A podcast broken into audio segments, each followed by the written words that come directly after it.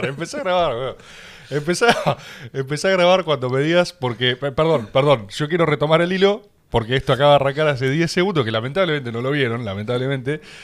Pero Sergio Chodos, eh, que viene, no sé, de hacer lo que hace cualquiera en su día cotidiano, reestructurar una deuda, ¿viste? O sea, negociar con el FMI, lo que sea, me dice, le digo, ¿hay algo que nunca te preguntaron y querés? Y me dice, bueno, nunca me preguntan por mis animales favoritos. Y eh, lo tenemos ahí a Sergio, estamos, estamos grabando, estamos... ¿Y eso es algo que vos, vos esperás que suceda? No, no, vos me preguntaste, che, ¿de qué querés hablar? Hablamos un poquito de cómo se traduce un directorio del Fondo Monetario Internacional, en qué consiste y, y qué son las personas detrás. Nosotros siempre explicamos que el fondo son los países y su interés geoestratégico. También hay una, una cuestión en que el fondo es un sujeto, pero también es objeto de otra cosa, esencialmente de los accionistas que Sí. tienen eh, mayor preeminencia. Y entonces me preguntaste de qué cosa nunca te preguntan y te dije nunca me preguntan, eh, por decir algo, nunca me preguntan mis animales favoritos. ¿Te- te- ¿Tenés, ¿Tenés animales favoritos? Eh, sí, también tengo comidas favoritas. ¿Cuál es tu animal favorito? Mm, depende del momento, pero ponele que el guepardo, el chita. El chita. Sí. Es increíblemente específico igual. O sea, porque ni siquiera dijiste, no, no, no dijiste las familias más genéricas, león, tigre, dijiste el chita. Es que el, es que el chita no pertenece a los grandes gatos porque no ruge. ¿Cómo? No ruge. Es, o sea, claro, perfecto. Hay una decisión detrás de elegir el chita. El chita no ruge, No ruge. Pero es un gato. Objetivamente es Sí, sí, pero el león ruge, el tigre ruge, el leopardo ruge, la pantera que en realidad es un leopardo ruge. El chita no ruge, ¿Por, por qué? porque no está diseñado para rugir. Otra cosa que tiene el chita es que es un cazador de mediodía, diurno. O sea, Mirá. compite en un espacio en donde los grandes tienen cierta preeminencia y entonces el chita tiene que cazar en el peor momento. Entonces caza al mediodía. Ok. ¿Y, y a vos eso en qué te inspira? ¿Lo ves como un animal de Ah, es un- dificultades? O Es sea, un animal de resiliencia, es un animal que tuvo muchos coqueteos con el exterminio, con, con, digamos, con desaparecer, y los pudo ir zafando. Entre ellos hubo un problema con la glaciación. En algún momento tuvieron que hacer lo que en inglés se llama interbreeding, que básicamente es cierto nivel de incesto para sobrevivir. Tienen unos problemas a veces en la cadera por eso. Eh, es el animal más rápido del mundo, sí, qué sé yo, 100 kilómetros por hora puede llegar, pero muy pocos segundos, entonces eh, en la aceleración tiene que llegar rápido a la gacela. Una vez que llega a la gacela, caza a la gacela, tiene que recuperarse. A veces le pasa al chita que consigue cazar, pero no se puede recuperar como para comer y se queda todo eh, recuperando y tratando de respirar y viene, qué sé yo, ponerle un par de hienas y le afanan la, la presa, así mientras el tipo se está recuperando. es Eso una- pasa. Es una tragedia. Es un animal de resiliencia. O sea, hay como medio una figura trágica sobre el chita. Tiene como eh, enormes capacidades en algún punto de vista y tremendas eh, dificultades. Tiene un compromiso con la supervivencia, tiene un compromiso con la vida, tiene un compromiso con enfrentar la dificultad. ¿Hay una metáfora detrás de esto? No, es un gusto personal. ok, ok. Y has pasado por distintos animales, porque vos decís, en este, en este momento me gustan los chitas. Sí, me gustaban mucho y me siguen gustando los delfines. Vos sabés que eh, creo que estoy citando correctamente a Carlos Maslatón cuando digo esto, porque él tiene toda una teoría sobre el delfín. Él dice que el delfín tiene muy buena prensa internacional, es como una ONG, dice que el, el delfín tiene buena prensa transversal, pero que el delfín en realidad eh, son unos hijos de puta, o sea, que son tipos jodidos, que, que se, se- se- se matan en pandillas de delfines, como que vos te cruzás con unos delfines medio mal y, y se pudre todo. ¿Vos tenés esta data de los delfines? ¿O no te consta? ¿Y cómo valora más latón al ser humano entonces? Profundo. No, me estás describiendo La vida. un, sí, un- una lucha entre pandillas, eh, un tema tribal y de grupos identidades. Problemas del fin. Y Un no sé, clásico y problema los del fin. chimpancés, problemas similares a los chimpancés.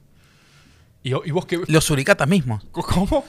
los suricatas mismos. La suricata. Me pones una suricata, Tommy, porque son inspiradoras. También me gustan, estéticamente me gusta la suricata. La suricata es un animalito muy tribal. Y entonces es muy tribal y muy territorial. Y hay guerras entre.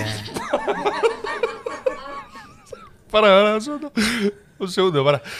Eh, hay, pero, ¿hay, ¿Hay guerra suricata? Sí. De hecho, había un programa en Animal Planet en una época que era seguían a una familia específica de suricatas en su derrotero, cuando parían, cuando se incorporaban medios miembros, cuando una vez cada tanto, digamos, exiliaban a alguien, como si fuese en el Ágata, ¿viste? Por mala conducta. Y también cuando tenían problemas territoriales con. Ahí, estamos viendo suricatas. No, pero esas son de zoológico. Pero es una guerra. No, están jugando, eso es de zoológico. Y después tienen, fíjate cuán, cuán guerreros son, que siempre tienen la cosa solidaria. Siempre hay uno arriba del punto más alto mirando al horizonte. ¿Viste? monitoreando eh, otras avanzadas suricatas. Claro. eso, está, eso está en el Rey León también, ¿no? Esta cosa de pararse como así, eh, así, eh, y observar. ¿Cómo llaman suricatas? No, me hablaste de los delfines igual primero. O sea, me advertiste sobre los comportamientos de pandilla en muchas áreas del reino animal, incluidas las terribles guerras suricata. Todo arrancó por el tema este de si tienen demasiada buena prensa. Por ahí tienen buena prensa, pero no me parece que sea el punto más particular propio del delfín, lo que dice Maslatón, está claro. Sí. Em, y no me parece que el mote hijos de puta les corresponda. Es gente que coordina muy bien, digamos, tiene un cerebro espectacular, el delfín es lúdico, es un animalito lúdico. Mirá. Eh, juega todo el tiempo, coordina, comunica, canta. Cantan. Sí. Las ballenas, las ballenas también cantan. Las ballenas, claro. Bueno, el canto de las ballenas ese es famoso. Una cosa más difícil de imitar, quizás. Eh, y entonces del, delfín, te, eh, o sea, admirás como su capacidad lúdica de coordinación. Lúdica y comunicacional. Del chita, cómo se sobrepone a sus Y el compromiso con la vida y la resiliencia. Y el compromiso, ok. ¿De las suricatas tenés algo para elogiar? ¿O es más un ejemplo análogo? Me parecen simpáticos, no, no tengo, no, tengo nunca en Son listos. Me parece que está bien, es una organización social que está bien, me parece que es interesante. Uno siempre se queda viendo al vigía, al que hace de vigía. Y es el que tiene el más rating, digamos, de... Es como a veces vos mirás, ¿no? No, no está mirando nada y el tipo está parado ahí 3, 4 horas y vos decís, ¿qué onda este flaco? ¿Qué está haciendo? Pero eso es el compromiso con el rol que le toca a la tribu, es así. Como tampoco harías un guardia en, no sé, en algún regimiento que se queda toda la noche, también le podrías decir lo mismo, tipo... Es un vago. no, ¿qué estás haciendo esa boludez? No, no, ves que no viene nadie. Lo mismo le podrías decir también, ¿no? Sí, sí, y hay un sentido igual medio desierto de los tártaros, ¿no? La función de esperar a que alguien llegue eh, y nunca llega. No sé si, Librazo, no sé si lo leíste, Librazo. No. Oh, muy buen libro, uno de los favoritos de Borges en esa recomendación sin límite que tiene. Me hizo acordar a eso, son como una, eh, una guarnición ahí que espera, ¿viste? Un regimiento esperando una amenaza que nunca llega y se les va la vida, como, como una suricata, mirando la frontera. Sergio, otra pregunta normal te quiero hacer. Sí, cómo no. En este momento particular de tu vida, eh, y sé que has tenido varios particulares, extraordinarios quizás, eh, ¿vos te sentís más identificado con algún animal en particular en este? No, no lo estaba pensando, sí, es un problema más de cómo los miro y los, los admiro, no, no, no, es que yo No hay un vínculo de identificación, no, no te despertás un día y decís, soy un chita, voy a... Ojalá sea un chita, porque tiene todos estos atributos que me gustan. Eh, me gustan los atributos o algunos de los atributos del delfín, me gustan algunas cosas de No sirve cuando te tenés que plantar con Black Rock, agarrar y decir, hoy soy una suricata. no, no, no lo pensás así. Lo pensás siempre en términos de, de cuál es el interés nacional y por dónde pasa. Ahí va. No, no. Pero hay individuos en ese interés nacional, hay formas de defenderlo. Vos puedes pelear como una suricata, puedes pelear como un delfín, puedes pelear como un chita. No, lo más importante ahí es entender em, primero de dónde venís, quién sos, qué estás haciendo ahí, que son las tres preguntas básicas que yo me hago siempre. Eh, incluso a veces para dar clase las usaba. Yo, por ejemplo, en una época trabajaba en la maestría de, finanzas de, la UBA, daba clases, y la primera clase arrancaba con eh, quién soy yo, dónde estoy, qué estoy haciendo acá. Bien. Y mm, incluso le podés dar una, aplicación hasta, hasta financiera, en el sentido de ponerle que sos un, inversor y tenés que pensar en qué activo financiero te parás. Pues, ¿quién soy yo en sentido de en tanto inversor? ¿Dónde estoy? ¿En qué activo estoy? ¿Qué estoy haciendo acá? ¿Cuál es mi objetivo? Y después empezás ahí con, bueno, ok. Y entonces, ¿quiénes son ellos? ¿Dónde están? ¿Qué están haciendo acá? Y entonces empezar a construir el mapa. Tengo, tengo preguntas en, este mismo, eh, en esta misma hoja de ruta que propones, porque yo sé que vos, viste que en, en el peronismo, y en- creo que en todas las familias políticas, pero en el peronismo en particular, hay, hay casas, hay escudos, ¿viste? Hay escudos y hay escuderos. Vos sos de la, vos sos de la House Chodos, que es una casa. Es una casa, la casa Chodos. No, me parece que es mucho.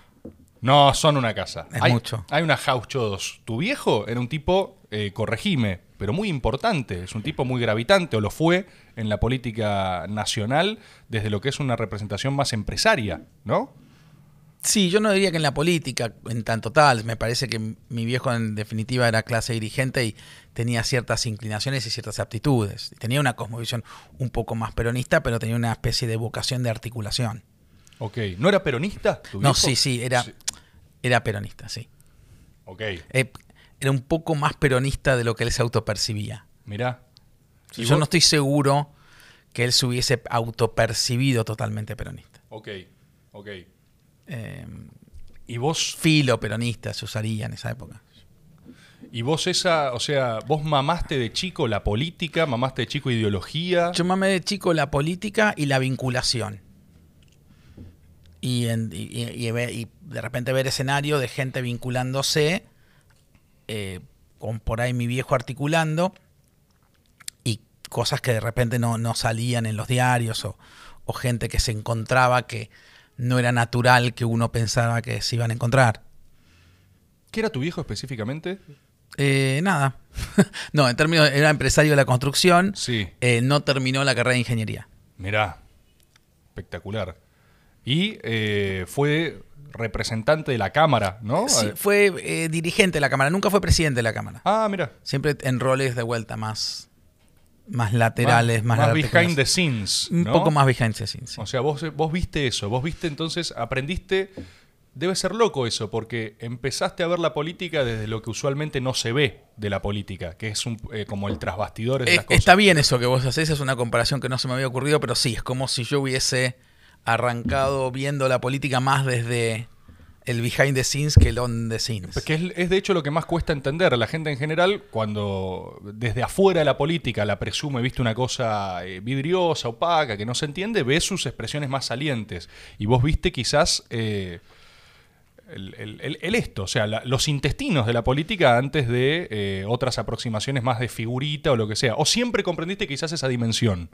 Bueno, perdón, pe- pe- pequeña interrupción técnica con nuestras máquinas que se suicidan. No pasa nada. Pero me estabas hablando efectivamente de esto, de arrancar a ver la política por el lado de tu viejo, eh, la parte más intestinal, la que no se ve. Y eso yo creo que tuvo un impacto, ¿eh? Si vos aparte definís como eh, algo que aprendiste, la articulación.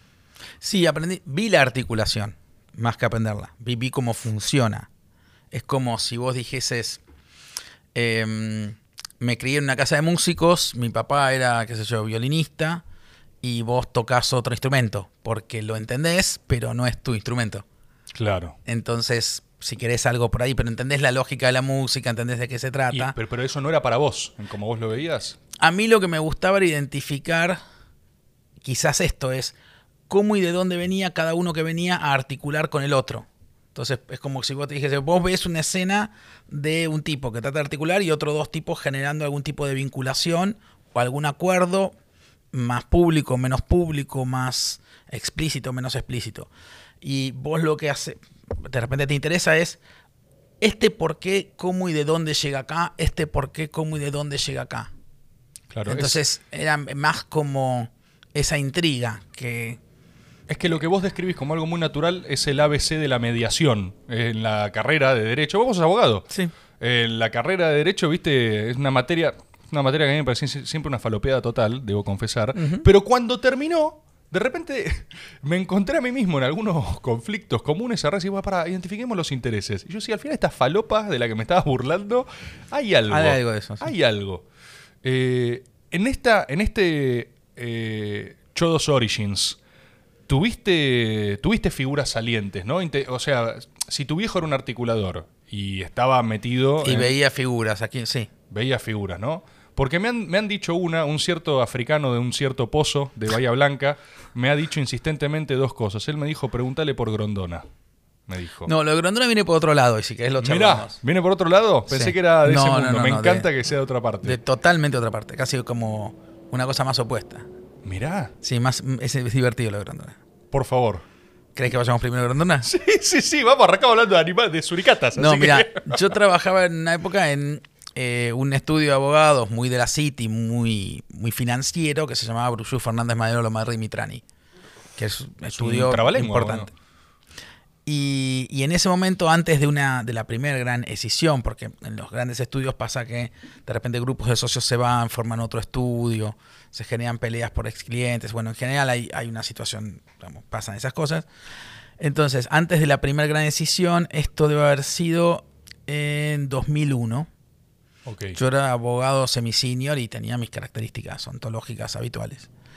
Entonces, un socio que era muy divertido le había llegado a él el deal para estructurar de el financiamiento a la AFA para destrabar la huelga de jugadores del torneo Clau- Apertura 2001, viste que están invertidos. Sí.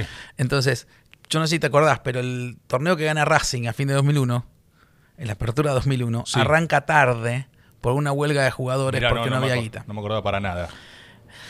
Entonces, arranca tarde porque no hay guita para pagar los jugadores. eh, en algún momento se empieza a buscar plata, no hay plata por ningún lado, habían descontado los flujos futuros de TIC y, y toda la cuestión y necesitan un préstamo. Y unos brokers, que eran clientes del estudio, consiguen traer a Credit Suisse que iba a estructurar un préstamo estructurado transnacional de clientes de Credit Suisse a través de estos brokers. Ok, Credit Suisse traía plata.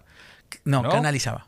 Canalizaba plata. Sí, por, por ahí no sabía, no era la propia, anda a saber, era de clientes. en realidad el que traía era el broker que traía Credit Suisse que traía a sus clientes. Ok. Y era un préstamo de 17 millones de dólares Ok. a la AFA. Y había que estructurar entre ese tipo de clientes con la AFA, tomador del préstamo transnacional. O sea, imagínate juntar la AFA con eso. Ok. Entonces un día estaba a la tarde, qué sé yo, creo que era agosto, en mi oficina y entra este socio y lo que para mí fue un orgullo me dijo, Sergio, em, solamente vos podés hacer este deal acá adentro. Ok. Te Y- necesitamos. Y era probablemente cierto. Entonces yo laboré en la estructuración con los abogados extranjeros de los bancos, que sé yo, en la estructuración de, de esa transacción que canalizó el, el préstamo, eh, este, que incluía garantías, eh, teníamos que hacer un acta del, de- digamos, del, del confederal entero, no solamente el comité ejecutivo, eh, prendábamos las marcas. Eh, tenía, ¿me entendés? Era como, yo en ese momento abogado del banco, del, digamos, del prestamista, en Claro. algún sentido. Y, y entonces tuve mucho contacto en las negociaciones con, con, con Julio. Lo conocí a partir de eso, Conociste a, a Don Julio. a don Julio. ¿Y No, había conversaciones que eran geniales. podés relatar alguna? Y voy a, voy a elegir una. Eh, a ver, ¿cuál? Estoy eligiendo la que sea estás- significativa, pero menos en quilombo me meta. Las estoy viendo pasar frente a tus ojos. Sí. Es interesante. La gente que lo está viendo en video puede verlo también. Porque, a ver, voy a elegir. Bueno, voy a elegir una. Perfecto. Eh, eh, las reuniones a veces eran lo que se llama ahí de due diligence. O sea, vos ibas, mirabas documentos y preguntabas. Sí, cosas. sí, sí. Entonces, había. eh, Grondona estaba enfrentado a, más allá de su red de contención y de, y de apoyos, estaba enfrentado entonces a dos presidentes de clubes, dos clubes. Argentinos Juniors y Chacarita, que entonces estaba presidido por Barrio Nuevo. Ah, mirá, bien, listo. Eh, buenos Entonces, personajes. Para mí Barrio Nuevo era un personaje importante, entonces había leído eh, un poquito de las objeciones, eran en relación a que Grondona había cedido flujos futuros muy a futuro del contrato con TIC, que entonces podías argumentar que era un poquito demasiado ventajoso para TIC en términos de los derechos de televisación, no había fútbol para todos ni nada parecido. Entonces, como había objeciones permanentes, le pregunto a Grondona con total impunidad, al lado del socio a cargo, en- ahí en la oficina en Villamonte, eh, disculpe, presidente, pero tenemos que estar seguros de la viabilidad, de que nadie vaya a afectar este flujo futuro de fondos de la sesión. Y he escuchado comentarios muy críticos al respecto del presidente de Argentinos Juniors y del presidente de Chacarita Juniors. Grondona estaba en ese momento, como si estuvieses vos, estaba a un lado Héctor Domínguez y al otro lado José Luis Meinar. ¿Sabes? Ubicas quién es cada uno. Sí, sí, sí. Bien. Eh, bueno, José Luis Meiner era la mano derecha de Grondona, yo lo digo para los televidentes. Y Héctor Domínguez era el tesorero, entonces presidente de Gimnasia y Esgrima de la Plata. Entonces, eh, cuando le pregunto esto, Grondona me dice, ¿quién? Eh, el, presidente de, Chacarita. Entonces nos hace así. Mm. ¿Vos sabés quién es el presidente de Chacarita? Maynard. ¿Vos sabés quién es el presidente de Chacarita? Presidente de Chacarita, no sé quién es. Como era muy impune, insisto. Bueno, bueno, sí, eh, también el presidente de Argentinos Juniors. Argentinos Juniors. Son dos, son tres. Tiene un tiempo, o sea, un tiempo propio tiene. Ese. Domina su tiempo, claro. O sea, sí, desconocimiento total y no importa nada, no hay problema, nada. eh. Vos dijiste algo al pasar que, no, que, que- que me resuena y no quiero dejar pasar porque conecta con el principio, además. Hablaste de tus, tus características ontológicas particulares. Pero nos estábamos refiriendo a si yo me veía reflejado en algún animal. no, no, a tu set de habilidades particulares que te hacía la única persona que podías. Ah, en el estudio. ¿Por qué yo? Y porque. mm, eh, porque es un universo. Porque. Bueno, habría que preguntarle. Primero la, pregun- la respuesta boba, que es habría claro, que preguntarle pero- al socio a cargo. Sí, sí, sí, pero vos qué la pensás? otra, yo Sí. pienso que tenía que ver con que eh, yo podía juntar universos. O sea, para mí la idea de juntar un universo a Credit Suisse y a la AFA no solamente no era eh, una pesadilla, sino que era muy entretenido y además no era algo afuera de lo que me divertiría y consideraría natural hacer. No es que eh, los típicos abogados muy establishment metidos en ese tipo de instituciones por ahí tienen una cosmovisión, un recorte mucho más parecido a eh, que la línea de clientes de los bancos para estructurar un préstamo va a ser una gran corporación exportadora y entonces van a estar discutiendo de las garantías a partir de la sesión de los flujos de exportación o los quiénes son los contratos que les compran a la exportadora y la garantía crediticia a partir del comprador del offtake de No, lo que ves, sea. ves un Entonces, activo, ves un activo en mezclar. entonces, en- En claro, lo- en- entonces es esa sensación de mezclar universos, eh,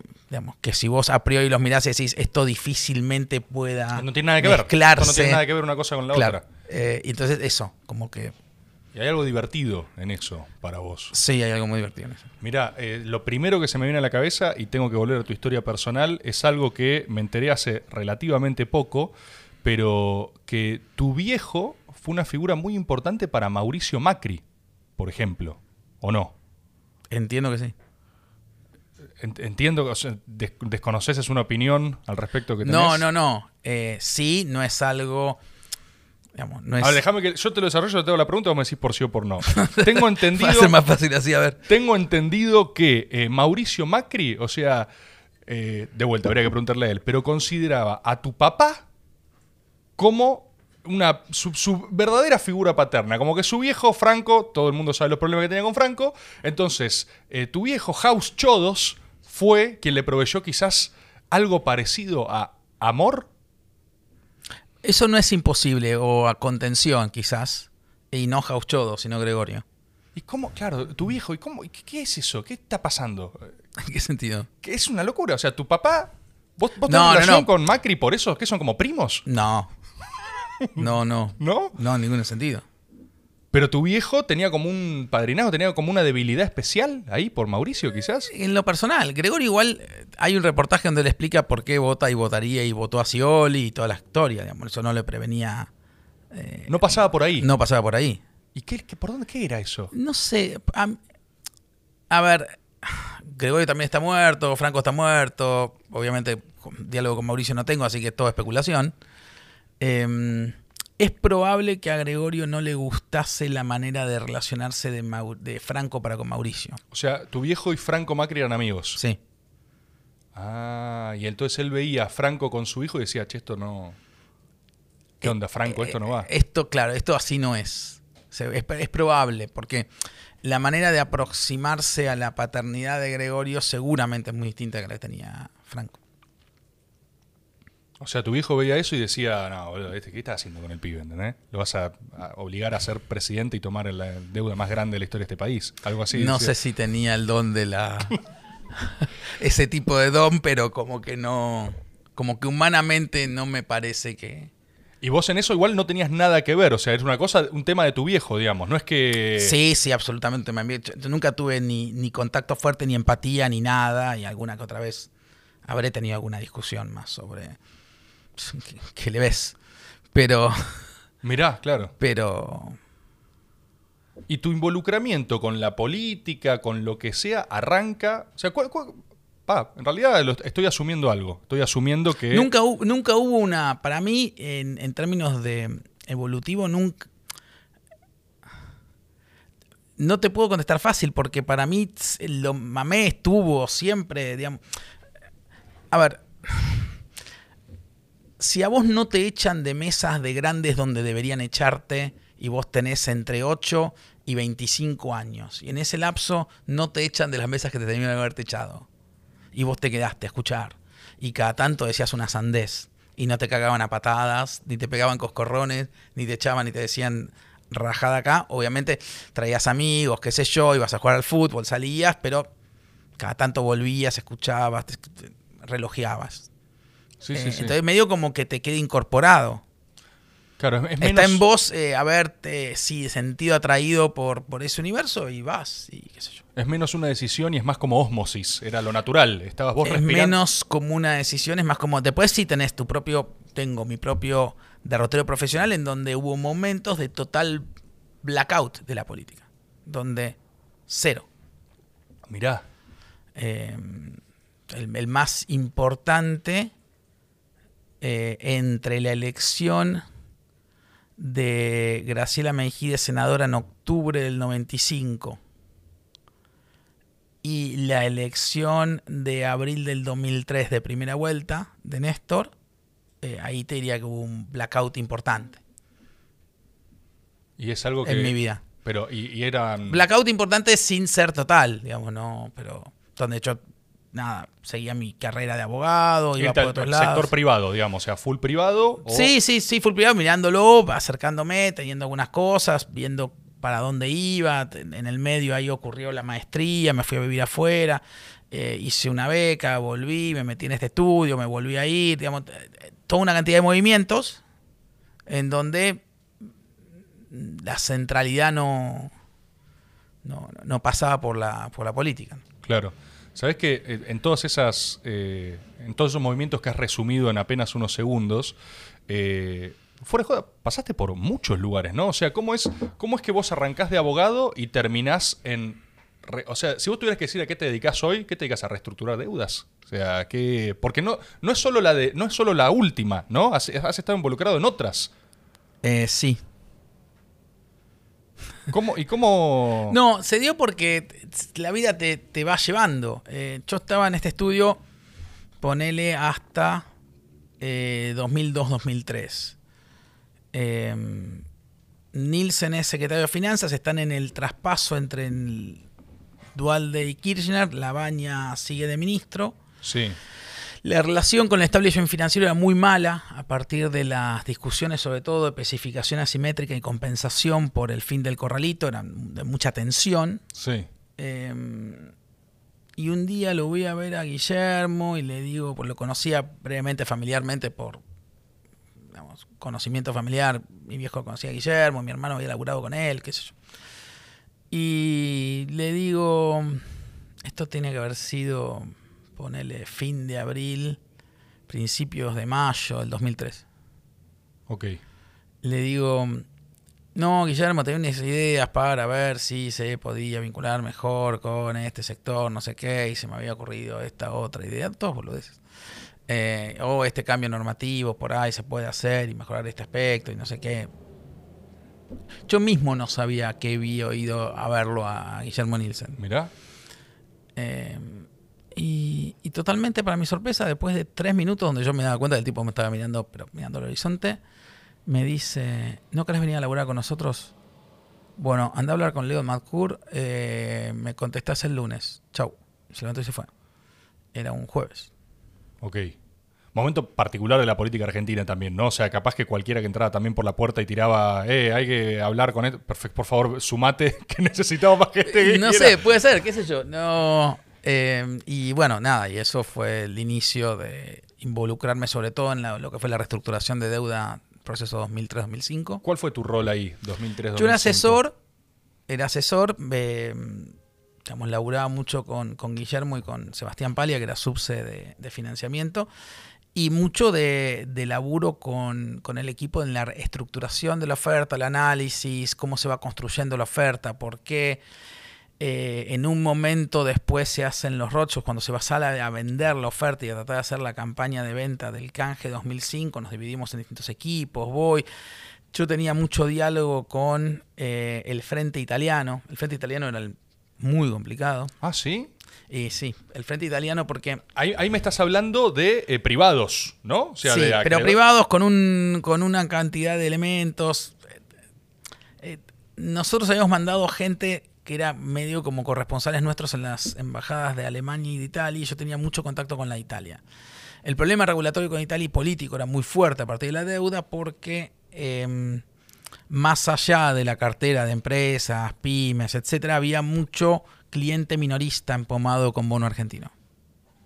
Ok. Entonces había una tragedia medio hasta social. Entonces los bancos le habían vendido como si fuese un producto solvente y maravilloso a su base de clientes, los bonos argentinos cuando se dieron cuenta que se venía la noche. Mirá. Y eso a una base de ponerle medio millón de italianos.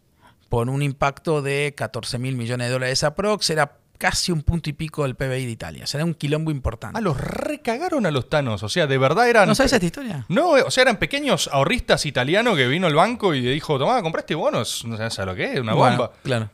Increíble. Y todo esto apalancado, ¿por qué? Porque Italia tiene una cultura de la alta nominatividad. ¿Qué Entonces, significa eso? Traducido. Las viejitas jubiladas italianas estaban acostumbradas a poner un plazo fijo que le diera 11, 12, 13, 14. Por- Bien. porque sí, independientemente de la inflación en Italia. ¿Qué pasa? Cuando Italia se suma al euro y se acaba la lira italiana para el 2000, empiezan a bajarle los plazos fijos porque nada, se acabó la joda de zona de euro, se acabaron los intereses. Entonces les dan 0,5, 0,6, 1. Ah, dicen, esto es una mierda. Es una mierda. Entonces ahí, cuando se dan cuenta que Argentina se va a la mierda y los bancos italianos estaban hasta la coronilla de los bonos argentinos, empiezan a descargar. Descargar significa vender su base de clientes. Entonces le decían, eh, doña, eh, país rico, poderoso, qué sé yo, y pum, le empezaban a meter. De repente, pumba, y se genera ese quilombo. Entonces, el frente italiano fue un tema muy, muy álgido en el marco de la reestructuración 2005. Claro, Muy. porque te involucra, o sea, eh, es- claro, es un privado particular, porque es medio un, un privado est- estafado, o sea, y en Eh, mucho- sí, sí, sí. ¿Y eso cómo...? Bueno, fue una. fue tremendo. Fue una batalla tremenda. Y eso termina un poquito más de solucionarse con el canje 2 del 2010. En Italia tuvimos los índices más bajos de aceptación del 2005, igual por arriba del 50%, pero era un laburo tremendo. Además, culturalmente, era, yo me acuerdo, hacíamos las giras Italia con la presentación, ponle vos llegabas una PowerPoint de 30 filiminas. Sí. A la sexta filimina, los tipos se acabó la filimina, te puteaban, empezaban a discutir. O sea, no recuerdo ¿Pero qué tipo roadshow de reunión en Italia en la que hayamos terminado la presentación. Nunca. ¿En serio? Nunca. O sea, es bardo, es tipo Es bardo, sí. italiano, Sí, sí, sí. quilombo, te revolean cosas. Eh, sí. Claro, no hay- o sea, era, una mierda el frente italiano, era un quilombo y al mismo tiempo una posición de mierda, porque tenés que cagar eh, jubilados italianos, digamos. Y tenés que entrar en la lógica porque además los bancos le vendieron el servicio de negociar en su nombre a los clientes. Porque obviamente para saber eh, hacer una operación de control de daños. Entonces toda la situación fue muy complicada. Y eso se Y termina. a eso además tenía un impacto en el G7 y en el lobby sobre el Fondo Monetario y las posiciones sobre el G7 y el Fondo Monetario respecto a Argentina respecto a ese canje. Y había un tema político. Eh, entonces había hasta situaciones donde nuestros chicos disfrazados iban a asambleas de bonistas italianos y nos mandaban los reportes. Ah, sí. Claro. Infiltraban ahí. Y un poquito. Mirá. Eh, lo mismo de otro lado. O sea, fue un capítulo. No sé si. Bueno, por ahí gente de esa época se, se acuerda, pero fue un capítulo muy denso. Eh, porque además después tenés las características sociológicas tan similares, ¿no? Y, esta cosa medio familiar. Entonces era un. eh, de, todos los puntos de vista, el capítulo italiano fue, fue el más complicado. Incluso hasta las aprobaciones regulatorias fue muy difícil pasar por la CONSOP, que era el organismo de autoridad de títulos valores italianos. Eh, las reuniones con la Banca de Italia, con el, o sea, sería el, el Banco Central de ellos. No, fue, fue difícil. Eh, Y decís que tuvieron bajo margen de aceptación no, ¿eh? tuvimos el menor de todos, no bajo. Eh, y después eso se fue, digamos, puliendo y mejorando mucho en el canje del 2010, que fue la segunda parte. ¿Vos también estuviste? No, en ese no. Ah, ok. ¿Cómo es? Andá haciéndome también tu trayectoria, porque vos estás, esa es como tu primer gran experiencia en lo que podría ser género reestructuración de deuda. Sí, Ok, vos, ese episodio termina, Te- termina En- bien, termina mal. sí, termina bien, termina súper bien, Termina termina, con súper 76,25% de aceptación. Digo, termina- y digo tu historia personal igual también, ¿eh? Vos después te vas de ahí. Yo después de ahí me vuelvo al estudio unos meses. Ok. Ok. ¿Y después qué haces? Y después me llama, eh, me llama el negro Pessoa, que era vicejefe de gabinete de Alberto Fernández, Alberto Fernández jefe de gabinete, Ah, mira. para ofrecerme ser secretario de Finanzas. Ok, En noviembre, diciembre del 2006. claro. Claro, te- te- Estuviste en, en todos, ¿no? Todos los, todos. los, todos últimos gobiernos peronistas estuviste. ¿O- Sí. Mirá vos. Ok. Ok. Bueno, es- dado que uno es peronista. No, no, no, es que no lo digo, no lo digo peyorativamente, lo digo porque, y ya no quiero adelantarme porque quiero llegar a presente también, pero yo siento que hoy estás muy asociado a una, a, por supuesto a lo que están haciendo en economía, por supuesto a Guzmán, pero vos venís con tu propia trayectoria eh, en estos mismos gobiernos anteriores. O sea, y fuiste parte de la reestructuración primera, eh, y en la segunda, ¿por qué no? Yo estaba en el central, esa la lleva más Amado y Hernán Loencino, es una reestructuración que eh, en realidad lo que es es, la, es esencialmente la reapertura del canje 2005. O sea, es como reabrir a los que se quedaban afuera, es la que te Claro, lleva del que faltaban. 76-25 al 92%, eh, y la llevan adelante más, más en economía. Claro. Y vos, igual con Vudú, eh, siempre tuviste buena relación, ¿o no? ¿No Sí, laburaste con por- él? Sí, sobre todo en lo que es la ley CIPA, ¿Qué que es eso? la No es. Yo lo llamo la ley CIPA, un montón de gente la llama el fin de las FJPs. Ah, Eh, claro, otros sí, que me ponen muy nervioso la llaman estatización de los... eh, a mí lo que menos me gusta que digan es estatización de las FJPs. Perfecto. Eso me, eso me irrita en general. Y eso Por- es, es, que un tema incorrecto. técnico, es incorrecto, técnicamente, incorrecto. ¿Por qué? Porque no se estatizaron las FJP, se terminó con el subsistema de capitalización. O sea, con el sistema donde vos te jubilabas de acuerdo al rendimiento de tu cuenta del mercado de capitales y después el Estado te compensaba y tenías cuentitas individuales. O sea, el sistema de reparto eh, se, digamos, termina siendo el único sistema, entonces se desmantela el subsistema de capitalización. Había dos sistemas jubilatorios Sí, reparto y capitalización se termina con el de capitalización. No es que vos estatizaste las FJP. No es que tenés la FJP estatizada, no hay más FJPs. De hecho, Claro. tenías FJP Nación, que era pública, y tampoco quedó. O sea, por eso me, es un tema técnico, pero también un poquito filosófico. está bien, perfecto. Y de ese periodo, eh, justo hoy leí eh, palabras muy críticas de, de Amado para con eh, la política de Martín Guzmán, de actual de economía. ¿Vos seguís teniendo buena relación con él? O sea, ¿hablás o eso...? Hablamos cada tanto. No hablamos mucho de esto. Por ahí podríamos. Por ahí podrían. Obviamente estoy parado en otro lugar y creo otra cosa. Perfecto. Perdón, igual déjame déjame llegar, porque no quiero, no quiero adelantarme, no quiero todavía, episodio presente, no lo quiero ya tener encima. Quiero saber, aparte de la de eh, la primera reestructuración, ¿tuviste otra más? Vos después laburás eh, afuera directamente, ¿no? Vivís en Washington. No, o sea, para después de eh, la reestructuración, yo vuelvo al estudio, soy secretario de finanzas, ahí hay otras cosas que hago, pero no, no en la reestructuración. Claro. Después voy al Banco Central. Sí, a- hasta ahí llegamos. Eh, ahí pasa que trabajo con... Estoy en Lancés en realidad. Nos, nos comimos el tema del Fondo de Garantía de Sustentabilidad a partir de la recuperación de los fondos previsionales. Ok. Esto después de ser secretario de Finanzas, ¿sí? Eh, En realidad, después de ser secretario de Finanzas pasó a Ambiente, a ser subsecretario de Desarrollo Sustentable.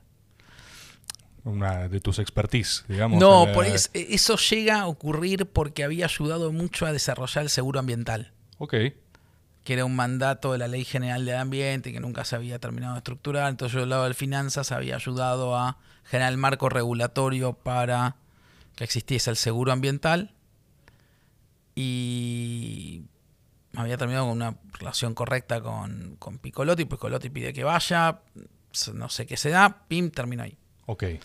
Eh, nada, una muy buena relación ahí, eh, trabajando con, con Amado pensando estas cosas, y ahí surge lo de la ley CIPA, la recuperación de los fondos Perfecto. previsionales. Perfecto. Ahí termino yendo al, al Fondo de Garantía de Sustentabilidad, un- en lo que es la transición corta, después viene Diego Bocio, ahí me voy al Central, y ahí estoy bastante tiempo en el Central. Entonces ahí no agarro lo del canje 2. Canje 2. Sí, sí, sí. Va ah, por otro lado. Ese por otro lado. Y, y ahí estoy en el central. Bueno, me toca obviamente sí la disputa con el tema del uso de las reservas para pagar deuda y el, y el problema ese con, con Redrado de enero del 22, donde del lado nuestro hay, tengo una, una relación muy fuerte con Miguel Pese, que era presidente central, también con Amado, que estaba en el ministerio. Y después, eh, a partir de la administración de la crisis de, del tema del tratamiento en el Fondo Monetario del INDEC, por el tema de sanciones, por mal reporte de data, voy a este mismo lugar, pero en una función más de administrar el conflicto con el fondo, porque no hacíamos artículo cuarto, porque teníamos el tema del INDEC, más un tema, eh, si querés, sancionatorio interno de las normas del fondo en relación a las conductas de los Estados miembros, etcétera. Ok. Y ahí estoy hasta del noviembre de 2012 hasta abril del 2016. Perfecto. ¿Cuándo lo conoces a Guzmán? A Martín lo conozco en el 2013, en este tramo, en este tramo anterior, en un seminario sobre deuda, reestructuración de deuda, de lo que terminó después en Naciones Unidas con los principios para reestructuración de deudas soberanas, donde Naciones Unidas se mete en un terreno donde no era muy bien visto ni recibido por los focos de poder financieros más, más clásicos, incluido el fondo, que creía que es un tema propio absolutamente. Entonces es, Martín trabaja con Stiglitz en un seminario y un estudio muy fuerte respecto a reestructuraciones de deuda soberana. A partir de un día que me invitan a, exponer el caso argentino, las lógicas del 2005 y, y los porque yo había estado muy metido en la cocina en la del 2005. Como Claro. eh, y filosóficamente teníamos claro y tenía muy en claro todos los documentos y toda la idea marco. Y voy y lo conozco a en un pequeño seminario un- ahí en Colombia y lo conozco a Martín. Y fue como, no sé cuántas veces te pasa en la vida, pero viste que hay episodios donde vos conoces a alguien y es realidad como si te reconectases después de N tiempo. No, no sé, si- Sí, como sí, que hay sí. gente que conoces que en realidad sentís que te reconectás. Conectaron, claro. O sea, eso, como si se conocieran de antes, digamos. Sí, como eso. si agarrás y decís, che, esta persona me siento amigo de. De ¿no? otra, sí, de otro lado. Mirá. De- y, y bueno, ahí empezamos a, a desde ahí. Ahora, eh, ¿se puede ser amigo de Guzmán? Porque a mí siempre me da una impresión de que, de que es muy particular. Es como, un, es como una zeta, es como un. eh, es un monje tibetano. eh, Esa es una buena descripción. ¿Y cómo es personalmente?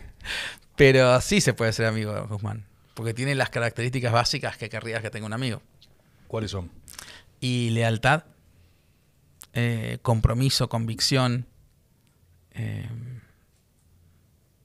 tiene. Tiene Ah, eso. Una pregunta ideológica. ¿Guzmán es peronista? Súper peronista.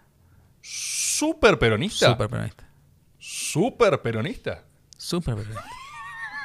ok, ah, ok. Ok, perfecto. Mira, ah, ¿Él sabe que es súper peronista? Bueno, ahí, ahí, ahí es un tema interesante eso y no me quiero digamos, vanagloriar demasiado, pero hay casos en donde yo... Y esto vos lo trabajaste alguna vez. A ver, Sí, vos, vos trabajás sobre este tema, así que debería, debería hacerte fácil a vos. de- decime, parte. decime. Viste que vos, eh, vos a veces lo haces al revés, por defecto, que no me gusta tanto porque pues tendencia excluyente, yo soy tendencia incluyente, pero vos cada tanto decís, vos crees que sos peronista pero no sos.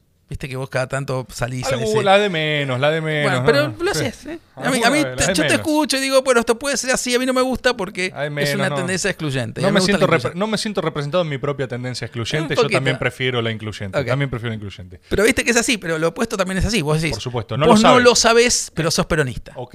Y a mí, a dos personas eh, muy importantes en, en la Argentina, yo me di cuenta que eran peronistas antes de que ellos se dieran cuenta que eran peronistas. Y Martín es una de ellas. Ok. ¿Y, y se lo comunicaste a él? O Sí, sea, claro, yo le dije que eran peronistas.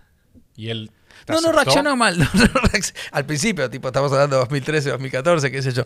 Eh, no, no. no reacc- Después se fue dando cuenta. Ahora él sabe que es peronista. Él lo sabe. Sí, él sabe que es, quizás es más peronista que yo, de hecho. ¿Por qué? ¿Qué lo hace más peronista? ¿Qué hace a alguien peronista, Sergio? Eh, bueno, yo creo que son una cantidad de cosas, pero para empezar, eh, tenés que ser... Hay una cantidad de cosas que son para mí muy importantes. La primera es, tenés que ser claramente un no liberal. Ok. O sea, te- tenés que ser un no liberal. Tenés que creer, tenés que entender eh, que no hay una ley natural sobre cómo se asignan los recursos y que la ley natural de cómo sea que se asignen es lo eficiente y que en todo caso lo eficiente es naturalmente bueno. Tenés que no creer en esa narrativa. Tenés que nunca creer en la narrativa liberal en términos clásicos. Eh, Después eh, te tiene que molestar perder. No te puede ser indiferente perder. Una perspectiva más bilardista de. No, no. Eh, si querés, a mí no me gustó, no soy bilardista. ¿Vos no sos bilardista? No. ¿Sos menotista? Soy un poco menotista. Y después más en las ondas superadoras, pero no soy bilardista. Pero te, te tiene que molestar perder. Eh,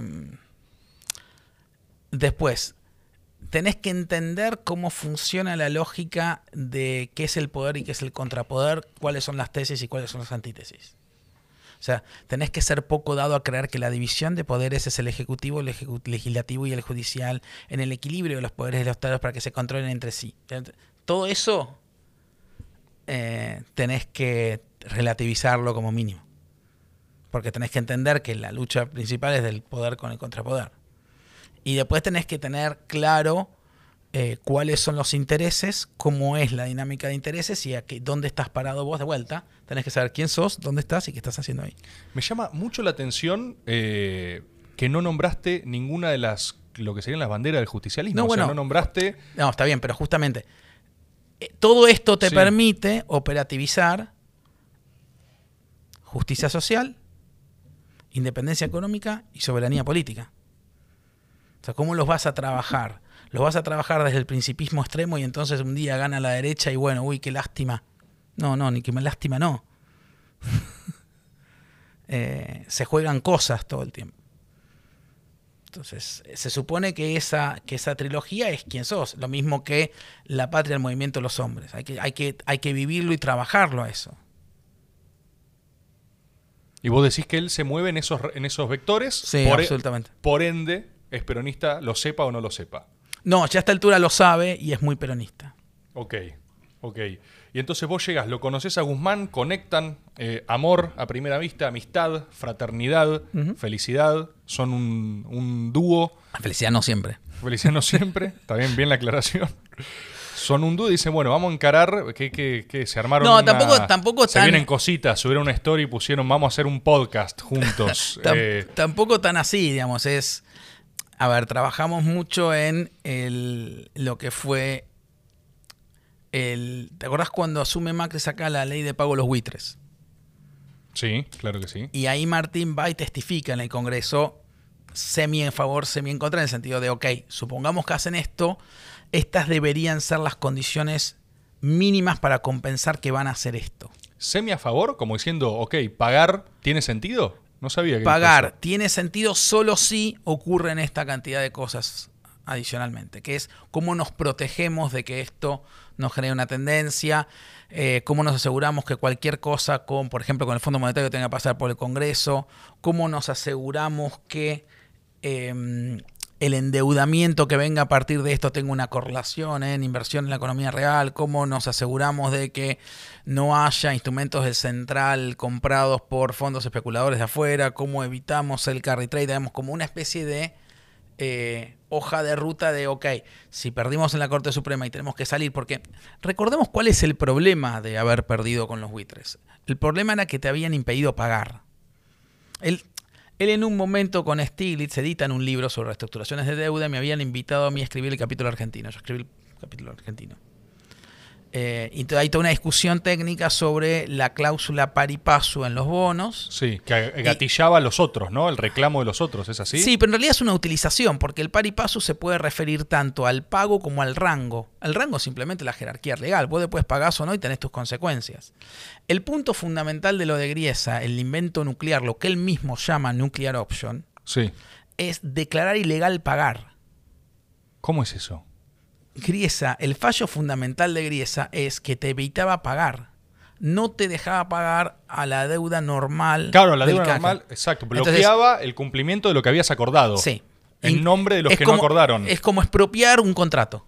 Claro, ahí está. ¿Entendés? Perfecto. Sí, sí, sí, Entonces, clarísimo. el punto era ese.